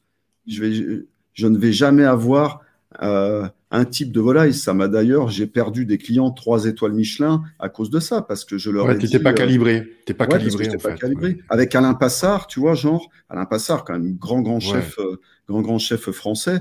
Lui, je sais qu'il adore ce que je fais, mais avec ses chefs, ça ne passe pas, parce que moi, j'aime pas que qu'on me téléphone pour me dire ouais Fred, à ce que tu nous as envoyé, c'était c'était quoi? J'ai mis ce que j'avais de mieux. Si vous comprenez pas, bah, ma foi, euh, il, faut retourner aller à l'école ou alors venez en stage, en stage pendant une semaine.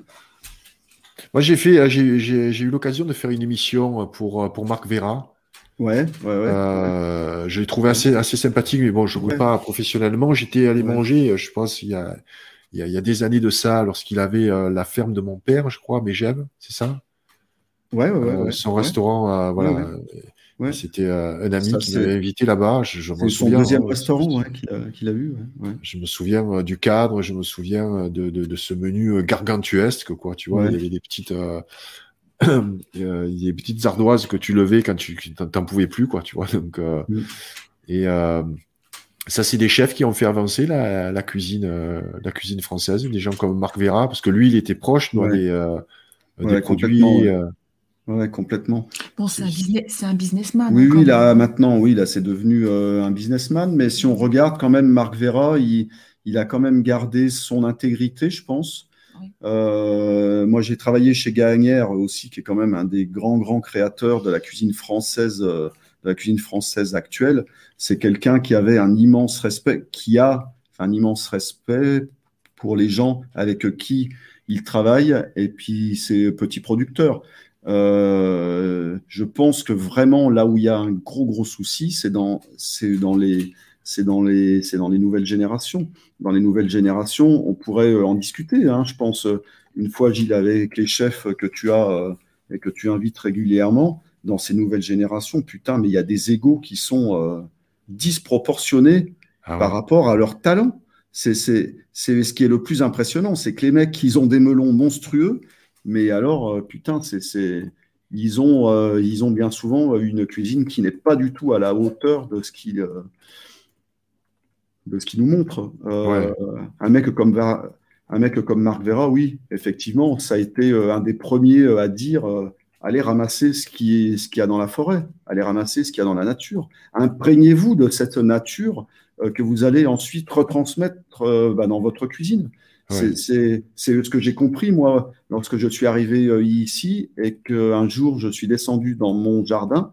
J'ai eu mais un, un, éclairement, quoi, tu vois. Ouais. Je me suis dit, mais merde, je me suis dit, mais c'est ça, là, la vérité, c'est ça. Là, je suis là, je vois les petites carottes, les petits poireaux, et j'ai ce plat qui, qui naît là dans ma tête. Alors que quand tu rentres dans. Tu rêves de poireaux, c'est ça? Tu rêves de poireaux, de petites carottes et... Ah ouais, ça m'arrive. Excellent. Ouais, ça m'arrive. Ah, mais tu sais, je pense que ce qui a tué aussi la, la, la, restauration, en fait, telle que tu la, telle que tu en parles aujourd'hui, avec les restaurations, avec des chefs, une vraie équipe, etc. C'est, euh, c'est toute la, petite restauration, notamment de, de cette restauration du midi. Ouais. Euh, J'avais écrit là-dessus dans un un de mes livres là et euh, c'est vrai que je, moi j'ai souvenir des restaurants. je te parle de ça il y a 40 ans. Euh, c'était mon père euh, qui, qui amenait ma mère. euh, c'était le dimanche et encore c'était pas tous les dimanches. Voilà. Ensuite, euh, voilà, mon père était imprimeur, donc il y avait des, des, des ouvriers avec lui. il mangeait les, les gamelles, quoi, à midi, quoi. C'était ou des sandwichs, ou des trucs comme ça. Et est apparu, tu vois, ces restaurants. Et en fait, aujourd'hui, on va au restaurant très souvent. Oui. Et, et, et je pense qu'on a perdu ce, le- ce côté. Unique et exceptionnel Ouais. d'aller dans un grand restaurant. Voilà. La fête, ouais. Euh, ou alors dans voilà tu vois dans un vrai restaurant et je veux pas dire que les pizzerias sont pas de vrais restaurants mais des, des, des restaurants avec un grand chef avec un menu avec euh, 4 5 tu vois euh, euh, le plat entrée dessert enfin voilà des, des- et se faire plaisir ces moments d'exception en fait ont été euh, ont été amoindris par euh, cette facilité d'aller au, au, au restaurant euh, le, le, le midi, euh, tu vois, ou prendre des choses à emporter. Tu vois, cette banalisation Ouais, ouais. voilà, de, de, de la restauration. Ouais. Oui, oui, complètement. Et euh, je, mais je pense quand même que le Covid va quand même épurer un petit peu tout ça.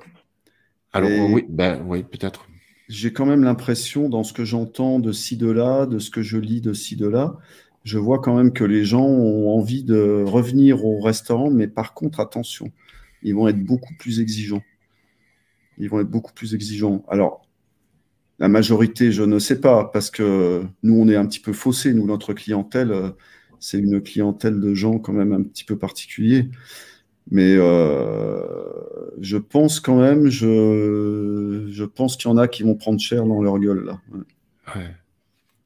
Ils vont être Ouais. obligés de se remettre, euh, de se remettre euh, un petit peu au boulot et, et de repenser à, à leur concept. Après, euh, bon, là, on- là, on a le chef euh, Séraphin Garcia qui est en, Ouais, qui est en il est là, Floride, ouais. euh, à Sarasota. Donc là, c'est, euh, peut-être c'est des mentalités différentes. Peut-être là-bas, je sais qu'aux États-Unis, on reste pas beaucoup à table et il fait beaucoup de services. hein, ça tourne très rapidement. euh, ça tourne. Voilà, sûrement, euh, c'est, je crois que le- il, il sert uniquement le midi, euh, le service de Séraphin. Mm. voilà. Donc, euh, je vois, je veux pas dire qu'il faut pas qu'il y ait des restaurants le midi, euh, c'est, c'est pas du tout ce que je veux dire, mais euh, y aller donc et en, en se faisant vraiment plaisir, parce qu'il y en a qui vont Ouais. au restaurant un peu par nécessité, tu vois. Ouais, c'est, c'est le dîner d'affaires. Alors où on va là Ben tiens, on va aller là, on va aller là. Ben là c'est ouvert, là il y a plus de monde. Tu vois. Mais on y, on va pas forcément pour, pour manger quoi, Oui, pour se régaler, pour prendre une bonne bouteille de vin, tu vois. Ouais, Hein c'est ça. Voilà. C'est ça. Et on en va au restaurant. Voilà. Et, euh, et donc, c'est, ça, ça fait partie vraiment de notre culture, quoi, tu vois, dans la culture française. Euh, S'il nous reste quelque chose, on a au moins ça. quoi. Voilà, on a Ouais. au moins euh, cette, euh, cette culture, la culture de la gastronomie, euh, et du, du savoir-vivre, de, même le, de, de la façon dont on présente les plats, dont on décore les assiettes. Tu vois, Ouais. on a un vrai Ouais. savoir-faire ici. Ah bah oui, oui. Ouais, ouais, complète, complètement. Mais c'est un savoir-faire, cette grande cuisine qui, qui remonte à des générations et des générations. Je pense que c'est dans nos gènes hein, aussi maintenant. Je, je pense que c'est inscrit hein, quelque part. On a cette exigence et, euh, et cette chose unique euh, qui, qui sont euh, les cuissons, les cuissons, les sauces. Alors bon, bah, quand je dis sauce, hein, c'est pas parce que souvent, bon, bah, quand on pense sauce, on se dit oh là là, il va nous mettre de la crème, du beurre. Non, non, sauce, c'est c'est très très large, sauce. Et du beurre, ça, te plaît le beurre. Ouais, Hein? Ouais, ouais. Du Bah, beurre. c'est vrai. Mais c'est un beurre spécial, tu m'as dit. Parle-moi de ton beurre. Euh, du Guy, bah, je crois que c'est Carole là qui va nous en parler parce que C'est toi la euh, spécialiste du beurre ah, Carole ouais, Euh, le Guy, ouais, bah Ouais, euh, non, je suis pas spécialiste, hein, j'ai rien inventé du Ouais. tout. Mais euh, quand euh, quand j'ai rencontré euh, quand on j'ai rencontré Chouchou, ouais, je, je lui ai dit écoute, euh, là tu m'as appelé Chouchou, donc ils vont tous m'appeler Chouchou maintenant. Le dossier, le dossier, ça y est. Ah, le On va, on ouais. noter, on va noter. Chouchou. Chouchou. Ah là, tu vas y avoir droit, mon ami. hein. Je pense Oh qu'on va faire toute l'année, toute l'année 2021 avec ça. Voilà. Voilà, c'est vrai. Dédicace à ce chou. Je t'en prie, vas-y, continue, Carole. Continue, continue. et donc le Guy G H 2 E Euh, c'est un, on l'appelle, euh, il, il est considéré en Inde comme euh, de l'or tellement. euh, alors on en fait des on en fait une offrande au dieu, à Shiva, surtout à Shiva par rapport à sa, à la sexualité, à la fécondité. On l'utilise aussi euh, pour des nettoyages de ORL, des massages euh, C'est fait comment ayurvédiques. C'était comment C'est un beurre, Euh, c'est un beurre Et spécial on le et on le consomme voilà avec euh, ben, avec le, tout tout parce que vraiment on le débarrasse de, de toutes euh, les saloperies De de toutes ces impuretés. voilà il y a il y a il y a il y a plus de il y a plus de lactose hein, Il n'y a donc, plus de euh, lactose il n'y dedans. a plus rien. Ça veut dire que pour les, les, les grands malades, les, les, les sans gluten, hein, c'est c'est impeccable. Et donc, en fait, c'est un beurre clarifié, mais euh, pas fait. En fait, moi, je dis plus que clarifié parce que c'est euh, ça prend du temps de faire un ghee. Ça prend vraiment du temps parce que chez, tous les grands chefs, euh, on trouve euh, un espèce de ghee, enfin c'est un beurre clarifié mais qui est fait à la va-vite et sans conscience et qui est fait à la va-vite. Donc euh, c'est pas un ghee, c'est plus un beurre clarifié. Voilà. Et, et donc on le on le fait dans on peut le faire sans, sans rituel, hein, on peut, mais c'est mieux avec euh, conscience et amour et avec un certain rituel. Et ce qui fait que tu arrives à un résultat euh, magnifique, on dirait de l'ambre, et, euh, et puis il a une petite, euh, petite odeur de, de noisette, et euh, il est superbe. Et en plus, en plus il faut le, euh, il faut le filtrer. Hein, euh, avec correctement, ce qui fait qu'il est vraiment translucide. Et ça tu peux même beurrer tes tartines le matin avec, euh, tu peux en mettre dans tout, dans tout, tout, tout, tu peux faire tes, tes crêpes avec, tu peux euh, pour tout, voilà, c'est magique. Moi, j'utilise pas le beurre, si tu veux, pour des questions nutritionnelles, parce que il y a des acides gras, en fait, et je dois, moi, limiter les acides gras animaux. J'ai un groupe sanguin, si tu veux, qui digère euh, mal. Moi, je l'ai appris un peu sur le tard. Mais voilà, je suis plus porté à manger euh, à des légumes et à essayer euh, de limiter euh, comme ça. Mais bon, je, je le goûterai, mais quand je viendrai chez vous, voilà. Ouais. Ouais, ouais, ouais.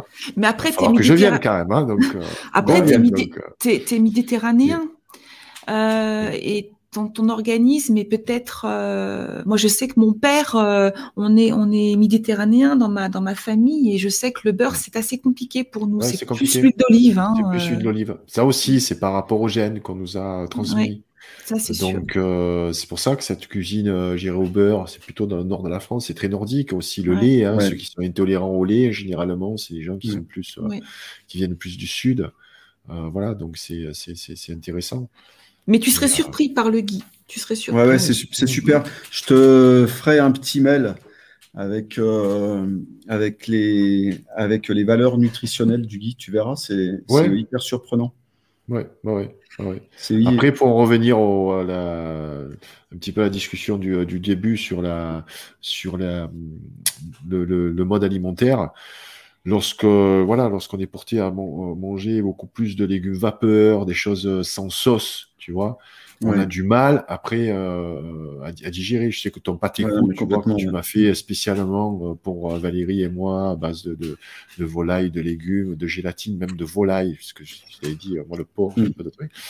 Donc euh, voilà, il était excellent, mais euh, je t'avoue que la tranche, on la partage en deux, quoi, tu vois. Ouais, bah bien sûr. ouais, vois ouais. Ouais, ouais. Et euh, parce qu'on n'est pas habitué, euh, voilà, à, à manger, parce que c'est riche, c'est très riche au niveau, Ouais, euh, non pas uniquement au niveau calorique, mais euh, voilà. Et donc notre, euh, peut-être notre organisme aussi se fragilise par rapport à des gens qui, euh, qui mangent plus, tu vois, euh, riches, même, euh, ou même des personnes dont on parlait euh, qui mangent pas forcément bien, Ouais, ouais. euh, sont Mais ça, c'est plus sûr, c'est résistants sûr, que ouais. ceux qui, comme nous, tu vois, mangeons euh, très sain, sans, tu vois, très peu de sauce, beaucoup de vapeur, des aliments naturels. Dès qu'on fait des écarts ou qu'on va manger un peu, tu vois, à l'extérieur, bon, voilà, la di- digestion est un petit peu plus difficile, quoi. Ah oui, moi je sais que j'ai coutume de dire que je ne digère absolument plus rien du tout. C'est de Ouais. plus en plus compliqué. Mais ça, c'est parce que tu as de la colère en toi. Et euh, ouais. Ah bah Ouais. oui, ouais. Et le vin, ça va, t'as pas de problème avec le vin, Ah non, mais on ne boit plus. Ouais, là on a. Sauf qu'il y a, sauf qu'il y a Hervé, en fait, voilà. Ah, Ah ouais. non, mais même, même, même. Oh, Ah non. c'est- là, là en ce moment c'est très très compliqué. C'était euh, Monsieur Michelin Monsieur Michelin, quand il inspectait, euh, lorsqu'un de ses inspecteurs, alors, c'est il y a très très longtemps, hein, dans, les, années 50-60, lorsqu'un de ses inspecteurs lui disait bah, écoutez, euh, monsieur Michelin, voilà, euh, j'ai découvert ce restaurant, mais j'ai besoin bah, que vous veniez avec moi et je veux avoir votre avis sur, euh, ce restaurant. Et donc, monsieur Michelin va avec son inspecteur, mange, le soir dans, le, voilà, bah, dans ce restaurant. Et puis à la fin du repas, son inspecteur lui dit alors, alors, alors, comment c'était? Et là, monsieur Michelin euh, se lève, il le regarde et lui dit ça, mon cher, je vous le dirai demain matin. Ça veut tout dire. Ah ouais. Il En a fait, de il- digérer alors. Oh, Voilà, voilà. Il attendait de voir s'il allait bien digérer. Eh ben, je peux te dire que si les inspecteurs du Michelin faisaient encore ça maintenant, je pense qu'il y a pas mal de restos qui sauteraient parce que il y a des, il y a des grands, grands restos. Putain, quand tu vas manger là-dedans, c'est, c'est le, le déséquilibre absolu. C'est le, c'est, c'est les additifs, c'est les Ouais. ingérable, leur bouffe. Euh, Je, je, je vais pas, moi, dans un restaurant pour manger équilibré, par exemple. Mm, mm. J'ai vraiment pour me faire plaisir. Je mange équilibré toute l'année. euh, voilà. Donc, euh, pour moi, le restaurant, c'est le jour off. C'est le jour où tu te fais plaisir. C'est le jour où je vais prendre un dessert. Ouais. Euh, parce que chez moi, je, je mange quasiment jamais de dessert. Mm. Bon, c'est des choses fait maison, tu vois, avec peu de sucre, tout ça. Euh, je peux aller, euh, tu vois, euh, chez mon ami, euh, me manger euh, une grosse pizza pleine du gluten. Alors voilà, si, ça, voilà. si Ouais. vous êtes intolérant au gluten, mangez pas la pizza parce que c'est la pâte qui est quasiment ouais. pas cuite, tu vois. Ah, ouais. Et puis avec un gros tiramisu, tu vois, à la fin, voilà. Et voilà, mais je me fais plaisir. Et tu sais que c'est très Ouais. bon pour le corps. Moi qui fais de la gym, je sais que le lendemain, hein, j'ai une patate euh, ter- terrible. Déjà, il faut que je l'élimine, tu vois. Donc j'ai la Ouais, ouais. motivation. Je me suis dit, il faut que j'élimine. Je vais faire deux heures de cardio et tout, tu vois. Donc, euh, mais voilà, quand on va au restaurant, on, y va pour se faire plaisir. On n'y va pas forcément pour manger équilibré et tout. Ce qui n'est pas forcément le cas euh, des restaurants, justement, comme Benja, comme, comme Séraphin, là, qui fait la restauration à midi, euh, où euh, quelquefois il, a une- il peut avoir une clientèle de, de- de sportifs ou des gens qui font attention. Euh, et là, je trouve que pour le midi, il y a un marché pour les restaurateurs, mais là, d'alimentation équilibrée. C'est-à-dire que le midi, euh, je sais pas si tu me suis, le midi, on n'y va pas forcément pour se faire plaisir, on y va pour avoir euh, euh, un repas qui va pas trop nous charger, Nourrir, qu'on ouais. va pas se- se- s'endormir l'après-midi et tout. Donc là, on, va, on y va pour se nourrir, tu vois. Donc je pense que la restauration de midi pour, pour, ces, euh, pour ces restaurateurs est, est, est différente de celle du soir. Déjà parce que le soir, voilà, la journée est finie, donc après tu peux, tu peux dormir, te reposer, parce que généralement quand tu as un repas chargé, comme la digestion est difficile, eh ben, notre énergie, le corps va la mettre pour digérer.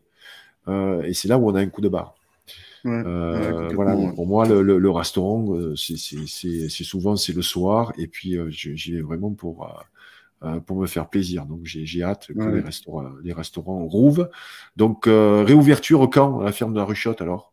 Eh bien, écoute, euh, apparemment, on va pouvoir réouvrir en terrasse à partir du 19.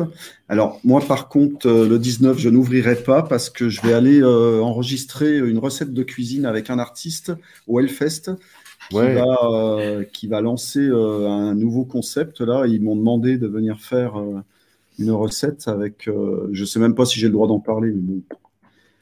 Donc je vais, je pars lundi, mardi, mercredi euh, au Hellfest pour, euh, pour faire ça. Ça va être vachement bien.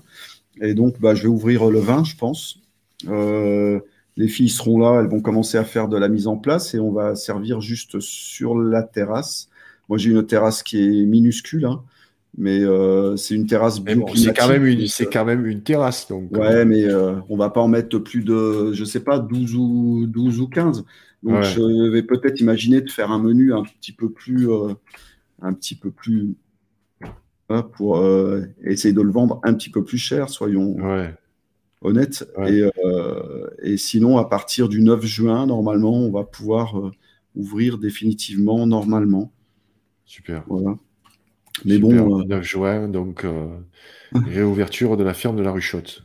ouais, ouais, ouais, ouais, ouais, ouais. Euh, en- Donc le Hellfest, bien sûr, il n'y a pas de, de Hellfest, c'est le Hellfest Non. qui va produire en fait des, Ouais. euh, des, des capsules vidéo pour, euh. Ben, pour pouvoir exister, parce qu'aujourd'hui, Ouais. euh, là aussi, on en revient. euh, Bah, il crève. on hein. disait tout à l'heure pour la- pour- par rapport à la popularité et tout, Ouais. euh, bon, ça ne va pas remettre en question la popularité du Hellfest, Ouais. bien entendu, mais il faut produire pour exister. Parce que sinon, ben, on t'oublie, après tu, tu n'as plus euh, les référencements, que ce soit sur ça. le moteur de recherche, sur les réseaux sociaux. Ouais. Et donc, euh, donc voilà, c'est aussi du travail supplémentaire hein, de, rester, euh, de rester présent. Il va y avoir des lives hein, d'ailleurs sur le Hellfest. Là, il y a les Louds qui, qui enregistrent la semaine prochaine deux lives euh, qui seront diffusés euh, aux dates auxquelles euh, le Hellfest aurait dû avoir lieu. Ouais. Et il y a, il y a quelques groupes français, là, il y a pas mal de, il y a pas mal de groupes français là, qui vont enregistrer. C'est des lives euh, de une, de une demi-heure, je crois. Et voilà, donc ça sera diffusé sur les réseaux sociaux et puis, euh, et puis sur, euh, et puis sur YouTube, Ouais. évidemment. Et euh, voilà, c'est, euh, comme tu viens de dire, hein, je pense que c'est pour exister. Euh, est-ce qu'ils s'en sortiront? J'en sais rien. Si euh, l'année prochaine c'est encore à nouveau euh, le même merdier, là, c'est clair là que ça va être mort. On va perdre, euh, on va perdre notre festival qui est quand même un sacré beau festival. Ouais, mais je pense que comme tous les, les- les festivals sont à la même enseigne, euh, les- en fait, il y, a- il y a deux problématiques. Euh, il y a la problématique euh, sanitaire et il y a l'autre problématique, c'est que si euh, il y a des conditions en fait d'admission, style un passeport vaccinal, ben, il va y avoir une partie en fait du public qui sera pas là. C'est ça. Donc, Bah, moi, ça je me ferai pas vacciner, là ça, aussi, c'est tu vois, l'ouverture, euh, ouais, mais ça, c'est des choses qu'il faut, faut qu'on garde sur, pour, pour nous, lorsqu'on est en public, mais chacun son choix, et puis bon, on peut peut-être des fois changer d'avis, on sait jamais. En tout cas, donc il va y avoir une, un public restreint, comme là, euh, ils réouvrent les cinémas, c'est bien beau, mais ils réouvrent avec un tiers de la capacité. Euh, bon, bon peut-être arriver à rentabiliser euh, les salles de concert, ça va être là, peut-être là aussi la même chose. Donc, ça va être euh, compliqué. Euh, compliqué, comme peut-être aussi les, les restaurants où vous avez réduit votre capacité aussi d'accueil. Ouais, ouais, ouais, bah là, complè- complètement. Moi, je me suis donné jusqu'à jusqu'à la fin juillet. Si à la fin juillet, je vois que, ça ne matche pas, bah, ma foi, ils, auront exactement ce qu'ils ont mis en place. hein. Ils nous ont promis du chômage partiel jusqu'à fin juin. Euh, je veux dire, euh, il y a des gens euh, qu'il faut payer. Six salariés, bah, vous voyez tous ce que ça peut coûter chaque mois. hein. C'est pas, parce que j'ai fait euh, 25 000 euros de chiffre d'affaires que j'ai de quoi payer six salariés. Six salariés hein. Avec 25 000 euros, j'ai pas de quoi payer six salariés. Parce que c'est-à-dire bah, que j'ai pas que ça. Quoi. Donc, euh, donc c'est, donc c'est sûr que, mais je me suis emprisonné moi-même dans ce, dans ce truc économique. euh, on en a déjà parlé, hein, tu sais, Ouais. Gilles, de ça. hein. C'est- ah oui, c'est, mais euh, tu, tu, tu- vous, étiez tous à la même enseigne, tu- à la ouais. même enseigne et vous saviez pas que ça allait durer euh, aussi longtemps. Et une fois que tu es pris dans l'engrenage, Mhm. eh ben, tu, tu es euh, peut-être condamné à aller jusqu'au bout, euh, sauf si C'est quelqu'un de, qui n'est qui n'est pas honnête. Et je te dis, euh, il y en a beaucoup. Hein. Moi, c'est un banquier euh, qui, qui s'est confié à moi. Il me disait, euh, tu, tu, tu n'as pas idée du nombre de dépôts de bilan là, mais Ouais. suite Ah en ouais. fait à des, à des emprunts. hein. Ils ont emprunté, les gars, ils ont pris des aides, etc. Et puis ils ont, ils ont, ils ont baissé euh, euh, le rideau, quoi. ouais, ouais. Euh, donc, euh, De toute façon, euh, ça va, euh, ça va. On, on- on aura, euh, je pense, une réponse dans les premières semaines sur la tendance. En tout cas, euh, moi, je vais pas attendre de me casser la gueule. Ma priorité, c'est de, c'est, c'est de nous sauver nous, euh, c'est-à-dire ma famille et puis, euh, bien sûr. et puis ma ferme de, et puis ma ferme de la Ruchotte. Et puis après, bah, les gens qui travaillent avec nous, on fera ce qu'on pourra, mais je vais pas me sacrifier moi pour, voilà, pour. ils ont, si jamais il y a des gens qui doivent être sacrifiés, c'est pas moi hein, qui les ai, qui les ai sacrifiés. hein. C'est la gestion de cette putain de crise, c'est ça, c'est ça qui les a sacrifiés ou qui les sacrifiera. Eh oui. Nous, on Ouais. a fait que du beau et euh, on, on va continuer. hein. Moi, j'ai plein de projets, j'ai plein de choses qu'on est en train de mettre en place là sur la ferme qui vont être super. On a plein de projets euh, ici. euh, voilà, c'est, laissez-nous travailler, laissez-nous gérer notre santé, laissez-nous, laissez-nous. On est assez responsable pour. euh, pour faire euh, les choix nous-mêmes et pour bien comprendre qu'on n'a pas envie d'être euh, ni, ni d'être contaminé, ni de contaminer les autres. hein. Ouais, pas, bon, Gilles? Ouais. Oui, je suis, je suis d'accord avec toi. Je, je suis d'accord avec toi. Voilà. Euh, Ouais. Dis-moi, on fait, on fait des rappels ou parce que là, à force de parler bouffe, là, Ah j'ai ouais. la soupe qui m'attend là, parce Ouais, que là, je Ah meurs ouais. de faim. Hein. Ouais, je crois, les amis, euh, que Deux heures et demie là, tu, tu- Ouais. tu m'as fait les parler. euh, Il y a des enfants aussi hein à nourrir. on va conclure notre, notre, notre super live. Tiens, je vais, je vais vous mettre quand même une petite photo de poule que j'aime énormément. ah, magnifique. Elle est belle, hein Ouais. C'est en fait, euh, Oh. c'est la femelle qui venait manger un petit peu ce que le coq avait sur le bec et on a l'impression Ouais. qu'elles sont en train de s'embrasser. Ce sont des, des lemans. Ouais, c'est des lemans avec euh, les petits bambous derrière. J'ai mis des bambous quand je me suis installé parce que ça, ça apportait énormément d'ombre. Voilà. Bon, allez, euh, je vais pas me lancer sur les volailles parce qu'on va être reparti sinon. Parce qu'on va être reparti. Bon, eh ben, éc- écoute Gilles, ça a été un plaisir immense de t'avoir et de pouvoir Ah, discuter cool. un petit peu, euh, un petit peu ensemble. On, on a vu. On est euh, parti euh, au début de live un peu, un peu virulent, tu vois, j'étais un peu sur une mauvaise pente là, donc tu m'as. Non, non, c'est bien. tu m'as remis après de- sur le, sur le droit chemin. Il y a plein de choses à dire, bien sûr, sur, sur l'alimentation, sur la restauration. voilà. Ouais.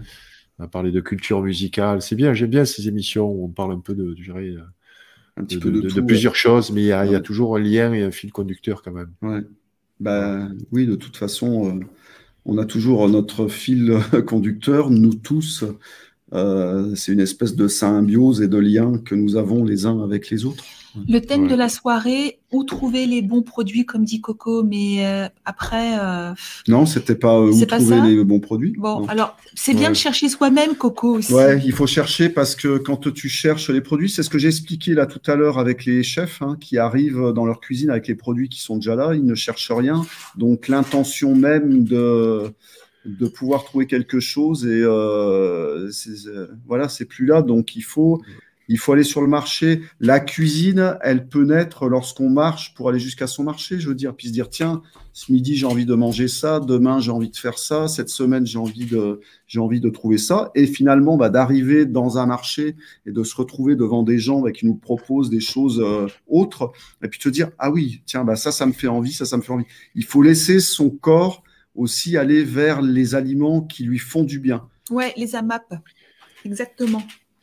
Oui, il y a les AMAP, il y a, il y a les marchés, bien entendu, il y a, euh, tu vois, il y a, il y a les miels locaux. Euh, Ouais. En Ouais. fait, pour choisir les bons produits, c'est c'est pas compliqué. Moi, je, Non, je- c'est il y a- il y a facile. une règle Ouais. qui est simple, c'est déjà, euh, si c'est une, une, je dirais, euh, il faut pas que ce soit une marque qui fasse de la publicité. Non. Voilà, déjà. Mm. Exclure toutes les marques que vous connaissez parce que vous avez vu la pub. Donc ça, déjà, euh, voilà, tu mets tout ça de, de côté. Et il y a énormément de petits producteurs. Voilà, J'ai Ouais. cité dans mon émission un petit producteur de, de, de miel qui s'appelle la maison Fedon. euh, parce qu'elle m'a été recommandée par un apiculteur avec qui, qui a initié euh, des rochers à, à- au Québec. Et donc cette maison Fedon fait un miel euh, de, avec du propolis qui est juste mais à tomber. Il faudra que je te la fasse goûter un jour, je te l'amènerai. euh, euh, Fred, tu, tu, tu goûteras ce miel. Voilà, ce sont des, des, des petits producteurs, entre guillemets, qui vendent dans de petits réseaux. Alors, ces petits réseaux, vous pouvez les avoir aussi euh, dans, le, dans les biocopes ou les, euh, ou les chaînes comme Satori, etc., qui, qui s'approvisionnent aussi euh, quelquefois au niveau local. Ouais, ouais. Euh, attention, il y a dans, dans, dans ce type de magasin, il y a quasiment 80% aussi euh, qui est à, euh, qui, qui est pas bon parce que c'est entre guillemets de l'industriel. Ouais, Parce que ce sont des grandes marques industrielles qui se sont emparées du bio, etc. Mm. Voilà. Donc il faut faire très attention avec ce, ce, ce type de marque. Et puis euh, et puis se renseigner. Aujourd'hui avec euh, les, outils que nous avons on, on peut avoir euh, je dirais ces adresses relativement facilement. Mais c'est vrai Ouais. que si nous on, voilà on est on a tendance à prôner le localisme ce localisme tu l'as sur des marchés. Il y a des marchés paysans en France. Sachez en fait moi je, je m'étais pas rendu de- euh, compte de l'importance des marchés avant de partir au Québec lorsqu'on est arrivé il y a plus de dix ans donc à Montréal, qu'on est parti vivre pendant deux ans à la campagne, la campagne mauricienne, euh, petit village, je suis allé demander où est le marché, on m'a, on m'a, on m'a montré le supermarché. J'ai dit non, le marché. Mais il dit monsieur, il n'y a, pas de marché au Québec. Il n'y a pas de marché au Québec. Quelques-uns, voilà, de, de façon ponctuelle. Il y a des marchés aussi à Montréal qui sont des marchés couverts où les producteurs viennent, mais c'est très très rare. En fait, il y a en France, on a cette culture des marchés. Je crois que les marchés, il y en a Ouais. plus de 20 000 en France. Ouais, ouais, ouais. ouais. Et t'en as, mais alors c'est juste hallucinant, quoi. Bon, je sais pas, dans le nord, je connais pas bien. Mais dans Mais le les sud, jours, il y en a tous les jours. dans, dans le sud, tu, tu, mais tu, tu as des marchés euh, dans, dans, dans, dans les villes moyennes ou les petits villages. Il faut sortir aussi des grandes métropoles. Oui. Ouais, ouais, Les ah bah, sûr. par exemple, dans Mais il y en les a grandes tous les jours. Et, et là, vous allez découvrir plein de choses. Et- Mais, mais Ouais. il faut avoir le temps. Tu vois, en général, on va un donner bouffe, on va au supermarché, on a juste un quart d'heure, vite, le Mm. caddie, on a les caisses automatiques, on bip, les codes barres et tout, tu vois, là. Non, là, le marché, il faut y aller, il faut prendre le temps. Voilà. oui. ouais. Et euh, les produits, en fait, voilà, on, les trouve juste comme ça. Et puis après, c'est le bouche à oreille, euh, s'intéresser à l'alimentation, parler avec d'autres personnes, les échanges. Au lieu Et puis, il, y a deux, il y d'écouter. a deux super chaînes aussi sur Patreon. Il y a la chaîne donc de, de la ferme de la Ruchotte. Il y a le Hit Club aussi avec mon émission Food. Ouais, Euh, ouais, voilà. Venez sur nos chaînes. Vous aurez de, de, de super, euh, super adresses. Il faut absolument, il faut absolument aller voir la, la chaîne de Gilles Lartigot. Bah, je vous en parle à chaque Oui, live. et hein. puis en plus, il, Bah a, oui. des super, il a des super Ouais. t-shirts. Eh, vous avez, Ouais, eh, eh, ah, mais là, vous avez fait fort. Là, là il y, a- il y a les t-shirts, il y a, il y a le bonnet. euh, Le bonnet, il, faut que je t'ai- il faudrait que je t'en renvoie un autre, hein, Fred. Ouais. Parce que comme tu l'as tous les jours, euh, Ah, il, tout le c'est temps. un peu usé. Voilà. Ne C'est super agréable. Hein. C'est super Ouais. agréable. Hein. Il est super bah, parce qu'il gratte pas. Il fait, gratte pas, il est en, il est en Ouais. éponge, en fait. Et même Ouais, le- ouais, les ouais. t-shirts, le noir ne bouge oui. pas. La qualité du, du- du tissu sur la peau est extraordinaire. Il est très doux. Donc, euh, il faut aller sur notre chaîne de Patreon euh, qui nous héberge, nous autres créateurs. Euh, Il y a un autre garçon que j'aime bien qui s'appelle Vol West. Vous allez regarder sa chaîne. Il a, moi, je l'aime bien. Il y a des choses que j'aime moins chez lui, mais il y a des choses que j'adore. Que j'adore dans ce qu'il fait, dans ce qu'il présente. Il a un franc-parler. Il est aux États-Unis. Euh, bah, je l'ai connu grâce à Gilles parce qu'il le fait intervenir de temps en temps dans ses émissions. Et euh, donc, euh, vous tapez Vol West. Et c'est super. Et la chaîne de Gilles Lartigot qui s'appelle le Hit Club. Oui. Et nous, on va vous faire une petite présentation de la nôtre pour ceux qui ont envie de s'abonner. Donc, euh, nous vous proposons de partager au travers de cours de cuisine, d'échanges, la vie de la ruchotte. La cuisine est un lieu de création extraordinaire. Je- me speed hein, parce qu'il faut qu'on fasse manger les enfants. Je vous ferai profiter de mon expérience vécue dans les grandes maisons étoilées, les petits secrets de chef. Je vous livre tout, dit Fred. Des lives questions-réponses, des invités pour répondre à vos questions et pour partager leurs expériences. Je vous explique comment créer un élevage et un beau jardin dans une idée d'autonomie alimentaire. Nous vous raconterons la beauté et la puissance de ce lieu hors du commun et les énergies magnifiques qui nous entourent. Transmettre notre passion et notre unique motivation, des énergies incroyables nous entourent dans ce lieu habité et unique.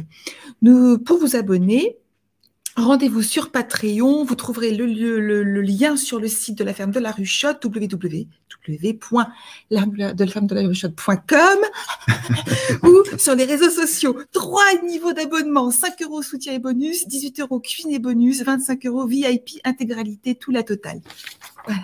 Oh, putain, tu m'as stressé là. Tu m'as stressé. On re- refait une séance de méditation là. Refais. hein, faut- faut- Ah non, tu m'as stressé là. Tu m'as stressé. C'est pas bon de se stresser avant de manger.